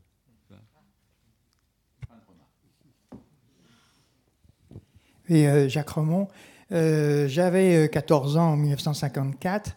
j'avais commencé à m'intéresser à la politique avec Pinet deux ans avant. Et France, vraiment à la radio, me passionnait. Et en plus, comme mon père était de droite, c'était parfait, on pouvait se, bagarrer là-dessus. Euh, et euh, cela dit, donc, euh, je l'ai beaucoup aimé jusqu'au jour où, en 1954, J'habitais Longwy, sur la frontière longolicienne. Mon père était ingénieur de haut fourneau. On avait connu au niveau de l'Europe la première étape qui était la CECA, la Communauté européenne de charbon de l'acier de 1952, qui commençait à mettre l'Europe en route, et en particulier la sidérurgie, dans laquelle nous vivions. Donc on était très passionnés par cela.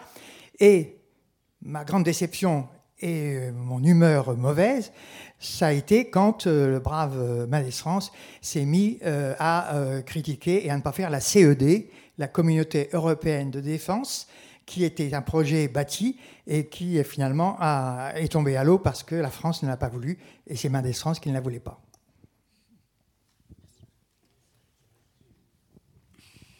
Merci. D'autres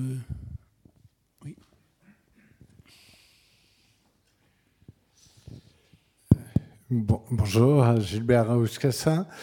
Euh, juste une question sur donc, la communication de Pierre Mernès France. Est-ce que, par exemple, les, les, causeries au coin du feu ou d'autres euh, ont une actualité aujourd'hui en France ou ailleurs dans le monde. Euh, Qu'est-ce que vous attendez par actualité? Est-ce qu'on peut s'en inspirer? Est-ce qu'on s'en inspire? Alors, dans les stratégies de communication, oui, d'une certaine manière, puisque euh, ce qui euh, frappe, c'est euh, la simplicité. L'homme politique, dans sa communication, essaye soit d'être sincère, en tout cas de le paraître. Et c'est ça qui été reconnu à, Madès France. Et d'une certaine manière, il suffit d'écouter les, hommes politiques ou les responsables gouvernementaux dans les années 50 à la radio. C'est un ton très, très différent. Bon, il n'est pas le seul, il y en a d'autres qui sont plutôt bons, mais lui est particulièrement bon. Et, précisément, c'est ce que je disais, c'est ça qui m'a frappé quand il revoit ses textes. euh, je dirais, il, y ajoute presque des fautes de langage, quoi, hein, pour euh, bien coller à la conversation, bien se faire entendre. Et là, là, on voit à quel point il, est précis, il veut des précisions dans les statistiques, les chiffres, c'est ce qui renvoie à Sanguinetti. Il n'y a quasiment pas de chiffres dans, dans ses interventions.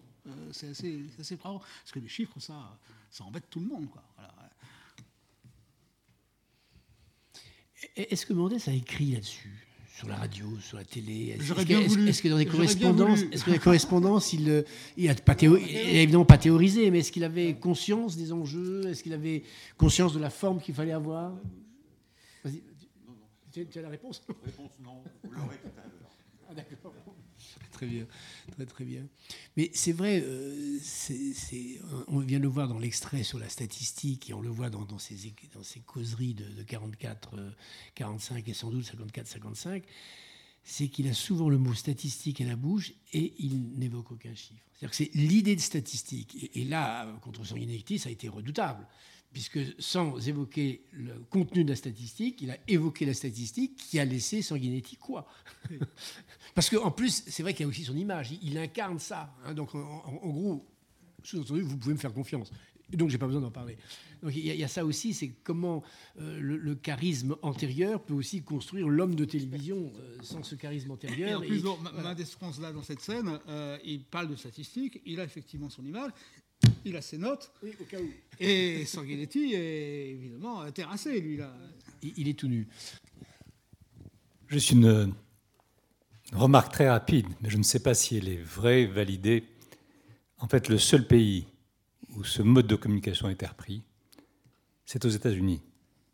Parce que le président des États-Unis s'adresse de façon régulière dans une radio publique, une fois par semaine ou une fois par mois, je ne sais pas, directement.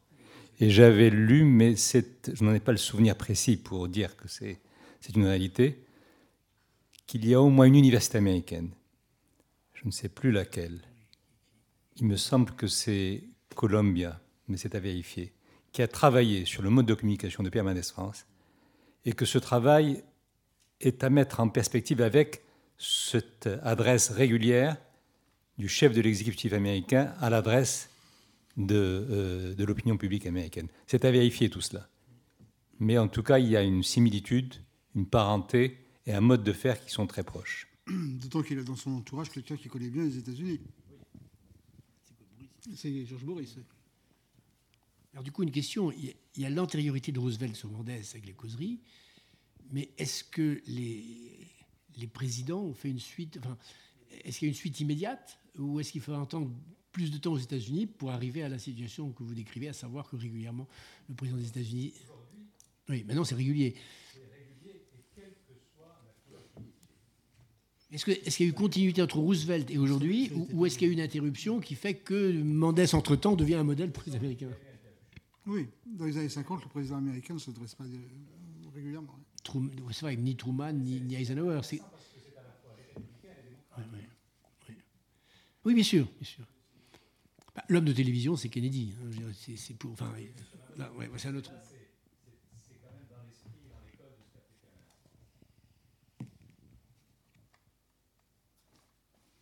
D'autres interventions? Peut-être pas, sans doute. Nous sommes impatients d'entendre les conclusions de Jean-Pierre, de Jean-Pierre Rio. À toi, tu as du temps. Hein, voilà.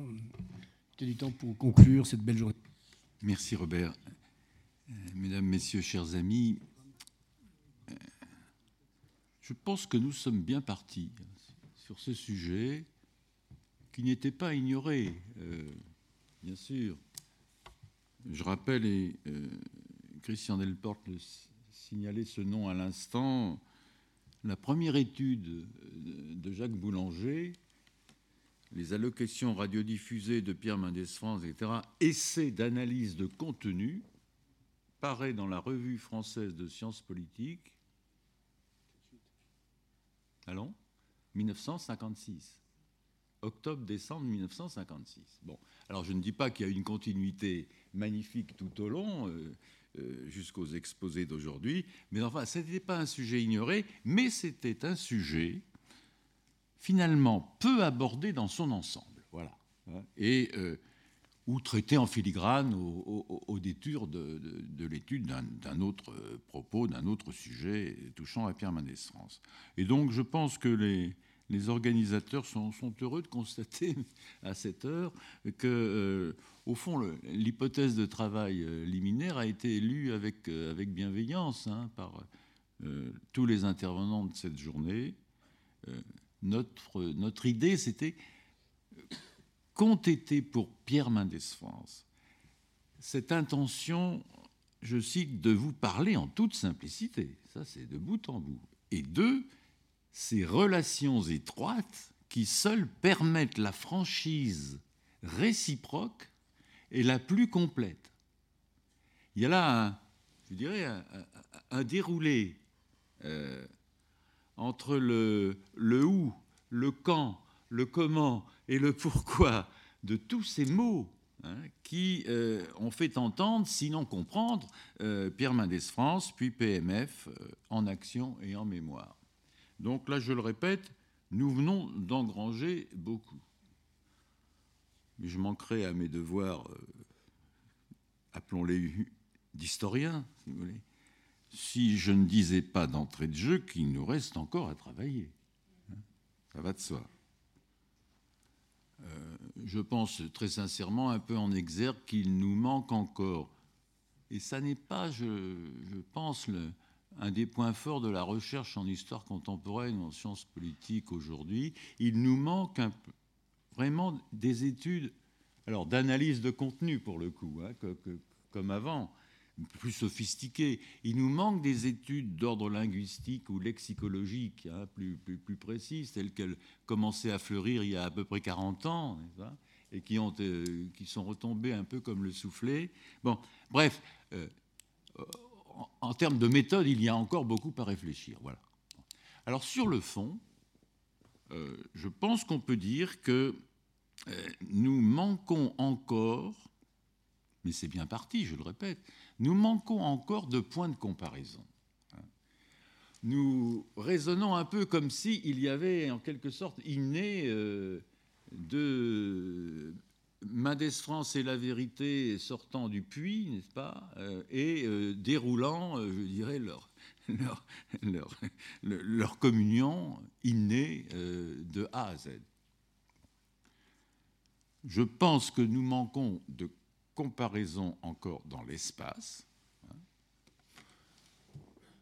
Je le dis en des termes très simples. Hein, Louvier n'est pas Grenoble quand même hypothèse de travail. Parle-t-il de la même façon à Louviers et à Grenoble? Moi, je n'en sais rien en l'état. Ah, bon. Françoise est sûre que non. On ne parle pas de la même façon à une réunion de la mutualité, à une réunion du PSU, euh, soit à la mutualité, soit, au, bistrot du coin du quartier latin, et, devant un comité radical euh, hein, d'un canton. Euh, de sa circonscription ou de son département. Euh, on ne part pas de la même façon ici, à l'Assemblée nationale, en commission et à la tribune, bon, etc. Pardonnez-moi ces banalités, mais surtout, et André Azoulay nous l'a dit ce matin, je pense qu'il faudra imaginer une autre journée sur Mendes France parle au monde. Parce que euh, l'Alger du gouvernement provisoire, euh, la cartage d'un célèbre discours, euh, Genève, euh, New York, Bretton Woods ou Tel Aviv, ça n'est pas Paris. Ça n'est ni Louviers, ni Grenoble, ni Paris.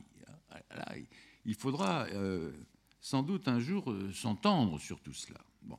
Il faut aussi une comparaison dans le temps, parce que,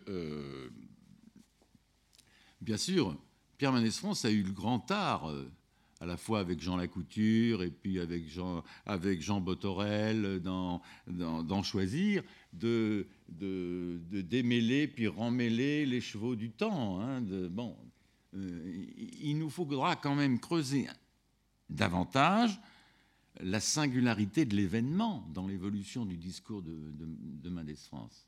Hein. Euh, et on a eu quelques allusions que moi, qui m'ont beaucoup frappé depuis ce matin, par exemple sur euh, Bien sûr, il y a eu la construction d'un discours peut-être particulier au, moment du lancement du Front populaire, bien sûr, mais pas au moment de son échec. Y a-t-il eu ou non tout au long euh, contraste entre le, discours de reconstruction euh, de, la libération et cette dénonciation, alors là, obstinée, et on l'a dit très bien, obstinée de, des années, non pas noires, mais des années du mensonge, de, 40-44. Donc, autrement dit, y a-t-il des variables d'une république l'autre? Mendès parle-t-il de la même façon sous la euh, troisième euh, en crise des années 30, dans la quatrième qui cherche une troisième force, hein, et sous la cinquième euh, à hégémonie gaulliste, etc. Il y a là, alors bien sûr, je ne dis pas que ça n'a été qu'une oscillation hein, constante, je dis qu'il y a toujours eu l'idée chez Pierre Mendès France que lorsque la République est en danger, ça impose, il le dit, une revanche de l'action. Hein. et ce n'est pas d'abord des paroles, c'est la revanche de l'action. Hein. et qu'il euh, vérifie au passage son adage personnel, vous, connaissez la formule, on ne me place jamais devant le fait accompli. Et ça, c'est... Euh, autrement dit, et je crois que Pierre Laborie l'avait dit au, colloque de 1984. Euh, autrement dit, il sait mettre en scène une logique de l'exceptionnel. Et finalement, l'événement commande peut-être plus qu'on ne croit hein, dans, dans l'économie de son discours. Bon, il faudrait comparer aussi avec, euh, je vais en dire un mot dans un instant, avec d'autres parlers de, leaders et, d'hommes politiques, bien sûr. Euh, en amont, euh, il les a souvent cités, Jaurès, Clémenceau, Poincaré, Caillot, euh, Blum, et pourquoi pas Tardieu, finalement. Hein, et puis dans la mêlée, il y a des comparaisons qui s'imposent. Hein. Edgar Faure, deux, trois fois cité depuis ce matin. Hein, euh, qui n'a peut-être pas tout à fait l'éloquence de, PMF. Hein. Edgar Faure, Mitterrand bien sûr, Rocard, pourquoi pas, et bien sûr, bien sûr, euh, la comparaison avec De Gaulle euh, qui, fait plus que s'imposer. Bon, il faudrait prendre en compte aussi, ah, pas beaucoup le mot atermoiement, mais en tout cas, je suis sûr d'un mot qui s'appelle les silences de, de Mendès France. Et pour ma génération, il y en a eu un terrible, et pour certains d'entre nous rédhibitoire, qui s'appelle Charletti. Mendès n'a pas parlé à un moment crucial de mai 68 à Charletti, pour des tas de raisons qu'on a tous essayé de détailler, mais bon, autrement dit, euh, il faut, je dirais, euh, euh, ramasser le bouquet, et enfin, la comparaison doit jouer, et alors là, nous l'avons dit très souvent depuis ce matin, la comparaison doit jouer aussi en signalant avec André Azoulay depuis ce matin. Il y a une rupture, et je crois que Robert l'a dit tout à l'heure. Il y a une rupture avec notre temps présent. Et ça, pour les historiens ou les gens de réflexion que nous sommes tous, c'est très difficile à gérer pour euh, maintenir, je dirais, ce déroulé du temps qui en même temps actualise et, pardonnez-moi le mot, ringardise ma naissance. Et ça, si vous avez la recette, vous nous la donnerez, parce que ce n'est pas évident à gérer. Alors, donc, euh, ajoutez aussi que la notion de parler vrai n'a pas le même sens aujourd'hui qu'au temps de ma naissance. Hein. Le parler vrai aujourd'hui, c'est alourdi de quantité de dérivés euh, d'ordre linguistique ou philosophique. Hein. Euh, Michel Foucault est passé par là. Hein. Et euh, au fond, le parler vrai aujourd'hui, c'est la simple antithèse de la, du, je dirais, de la langue de bois. Voilà deux termes nouveaux qu'on affronte aujourd'hui et qui n'étaient pas, je dirais, dans cet état d'affrontement de, autant, de Pierre Mendès France. Bon, alors,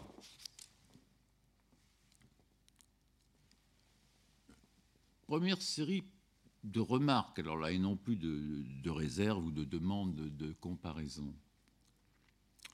Je crois que Pierre Mendès France, et ça nous l'avons dit, je vais passer très vite, euh, il y a dans le parler de Mendès France des héritages, des acquis, des apprentissages, il y a des modes opératoires différents, il y a des registres différents qui sont de son temps, euh, qu'il a su assimiler et dont il use avec euh, grande clarté et grande efficacité. Bon, euh, ça, ça n'est pas, je dirais, le plus difficile à élaborer.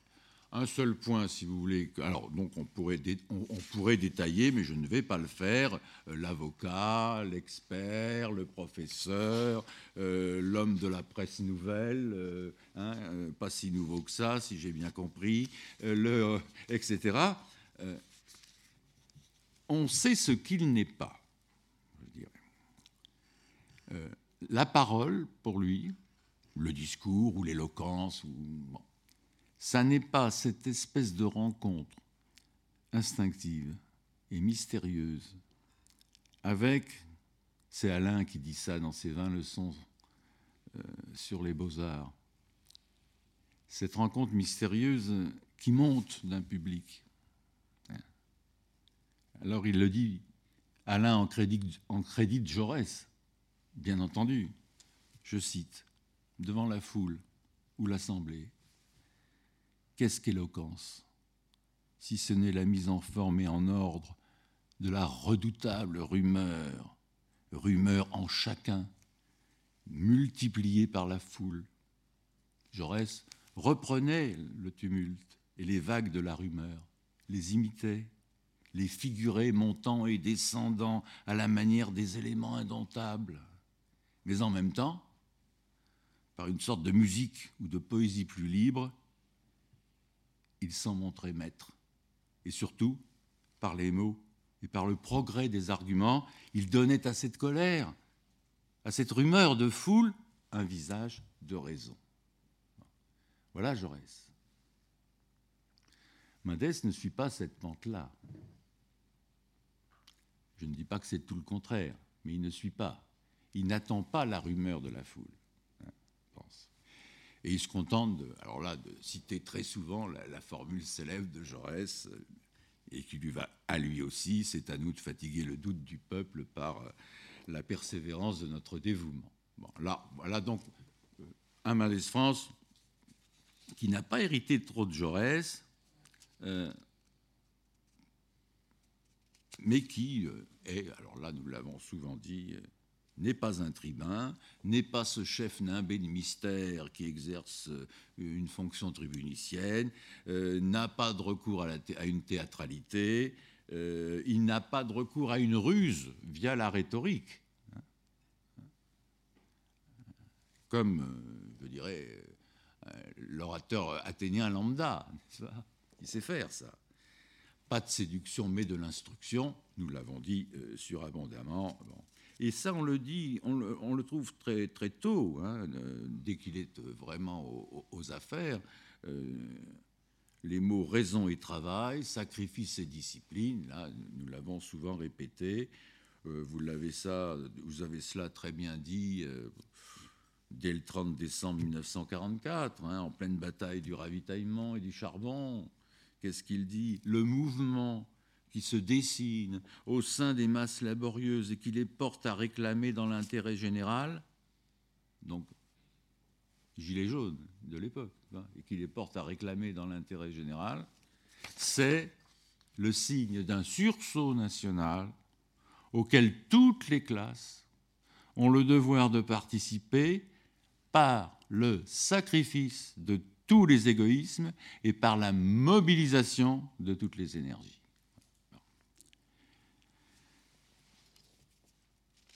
Il faudrait détailler, mais je ne vais pas, le faire, dans tout cela, euh, le radical socialiste, ou plutôt, pour prendre la formule dans toute son extension de l'époque, hein, au moment où est né le Parti radical, républicain radical et radical socialiste. Voilà Mendès au complet. Hein. Et il y a là toujours, je dirais, un, un Mendès France valoisien de souche, si je puis dire, bien sûr, mais qui a parlé toujours sans renier cette espèce d'éloquence républicaine et radicale d'origine, hein, qu'il a bien apprise, parce qu'elle lui vient de Gambetta, elle lui vient de Ferry, elle lui vient de Valdec, elle lui vient de Clémenceau, et même un peu de Poincaré aussi. C'est, une, c'est du Gambetta. Il, s'agit de ne jamais euh, décevoir ni lasser le suffrage universel. Et ça, il y croit dur comme fer. Euh, et il croit que tous les acteurs du politique, de la vie démocratique, il croit que tous les acteurs valent qu'on les observe et qu'on les convainque parce qu'ils sont des hommes et des femmes infiniment perfectibles, euh, et parce qu'il est celui qui leur parle, comme au temps de Gambetta, de Clémenceau, etc., qui leur parle, euh, qui a la passion de leur transmettre 89, finalement, qui a la passion de les instruire à tout propos et d'en faire de vrais républicains. Hein, c'est ça. Parce que l'orateur a compris que l'art vrai du politique, c'est d'aider ses concitoyens, mais il le dit à plusieurs reprises, ça, c'est d'aider ses concitoyens à lire dans l'expression de leurs intérêts particuliers et même dans leur corporatisme, leurs propres désirs individuels et civiques, toujours conflictuels, mais toujours innés, un désir individuel du mieux, du bien et du juste. Autrement dit, vous avez un Cassandre tout à fait vieil instituteur républicain de haute époque, n'est-ce pas? Et euh, euh, finalement, euh, toute ma vie, dit-il, fidèle à cette, à cette, à cette lignée-là, toute ma vie, j'ai souffert du défaut de prêter à autrui les façons rationnelles de penser qui sont les miennes. C'est ça un républicain. Je prête à tout le monde ma façon de penser, etc. Et c'est pour cela que son langage n'a jamais été exclusivement technocratique, managérial ou de marketing, bien sûr. Et un leader syndicaliste euh, ne l'approchait que modérément, mais euh, Robert Bonetti dira en retour il n'y avait pas de cache-cache avec lui. Du coup, il ne peut pas y avoir de cache-cache avec des gens comme cela. Tout a été dit sur l'élu local, pratiquement tout sur le parlementaire. Euh, alors qu'est-ce donc que sur le causeur du samedi soir aussi Sur l'homme de télévision, j'avoue que là, euh, Christian Delporte nous a vraiment beaucoup apporté parce que nous arrivions tous ce matin en disant euh, Mendes France n'est pas une bête de télévision, c'est acquis.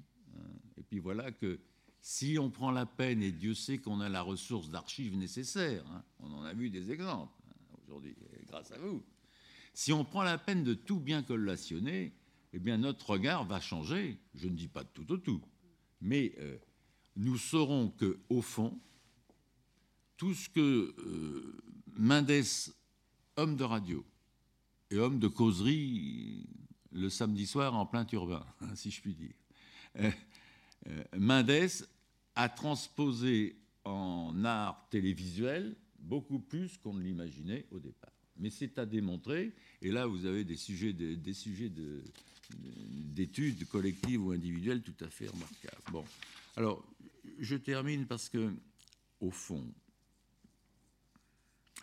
le parler vrai, moi je dirais presque, même si c'est un peu trop évangélique pour Mendes France, c'est un peu, euh, en vérité, je vous le dis, Hein, finalement.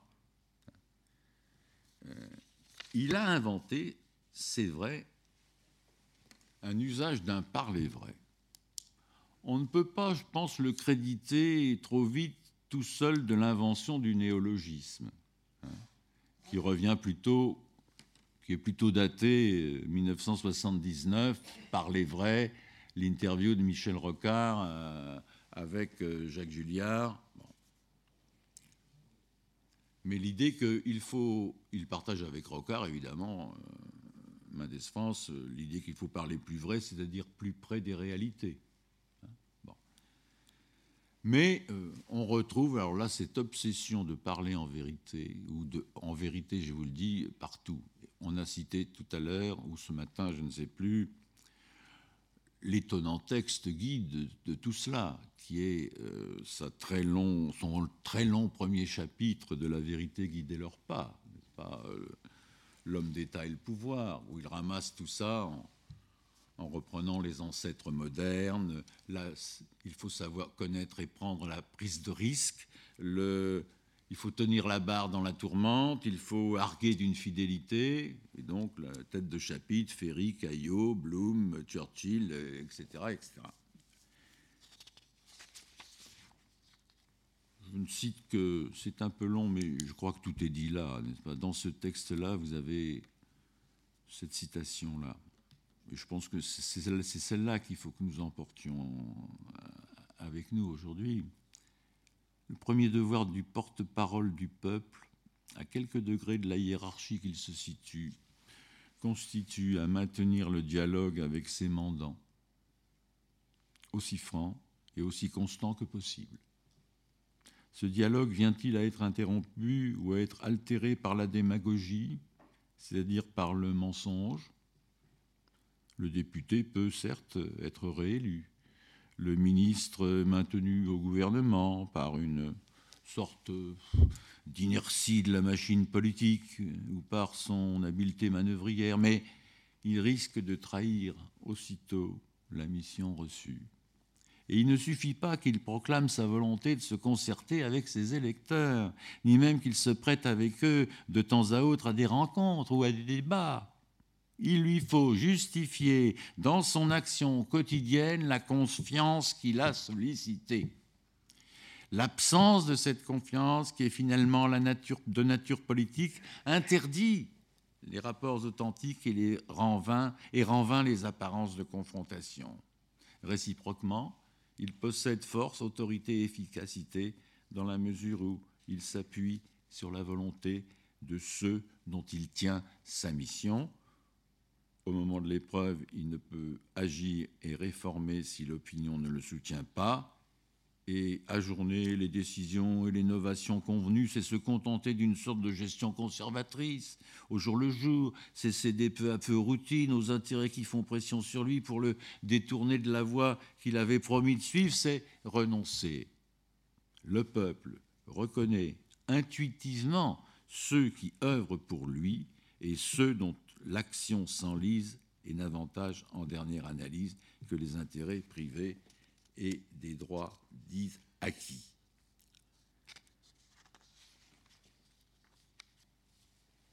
Autrement dit, euh, Mendes France parle toujours à propos,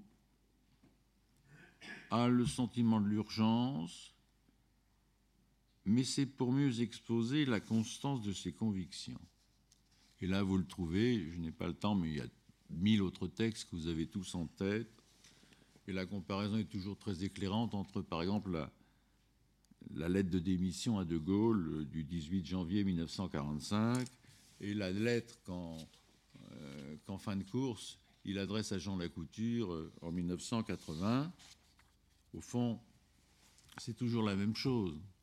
C'est toujours la formule médaille de l'Express du 16 mai 53. Hein. Ce pays peut supporter la vérité. Voilà la leçon première. Et il l'a confessé au micro, dans une radioscopie de Jacques Chancel euh, sur Inter, euh, le 27 novembre 1973, en regardant le chemin parcouru il me semble que ce pourquoi je me suis battu était finalement la vérité. Je vous remercie.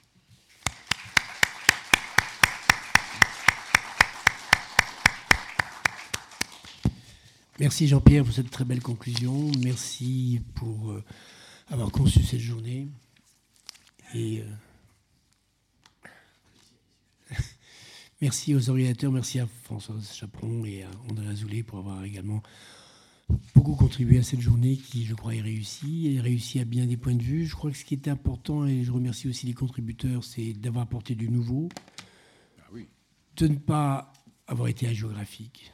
Parce que si précisément on veut donner euh, de la substance, de l'épaisseur à un personnage, c'est précisément en voyant tous les aspects et en précisément en, refusant la géographie et en montrant donc euh, toute l'étendue du, personnage. Merci à vous.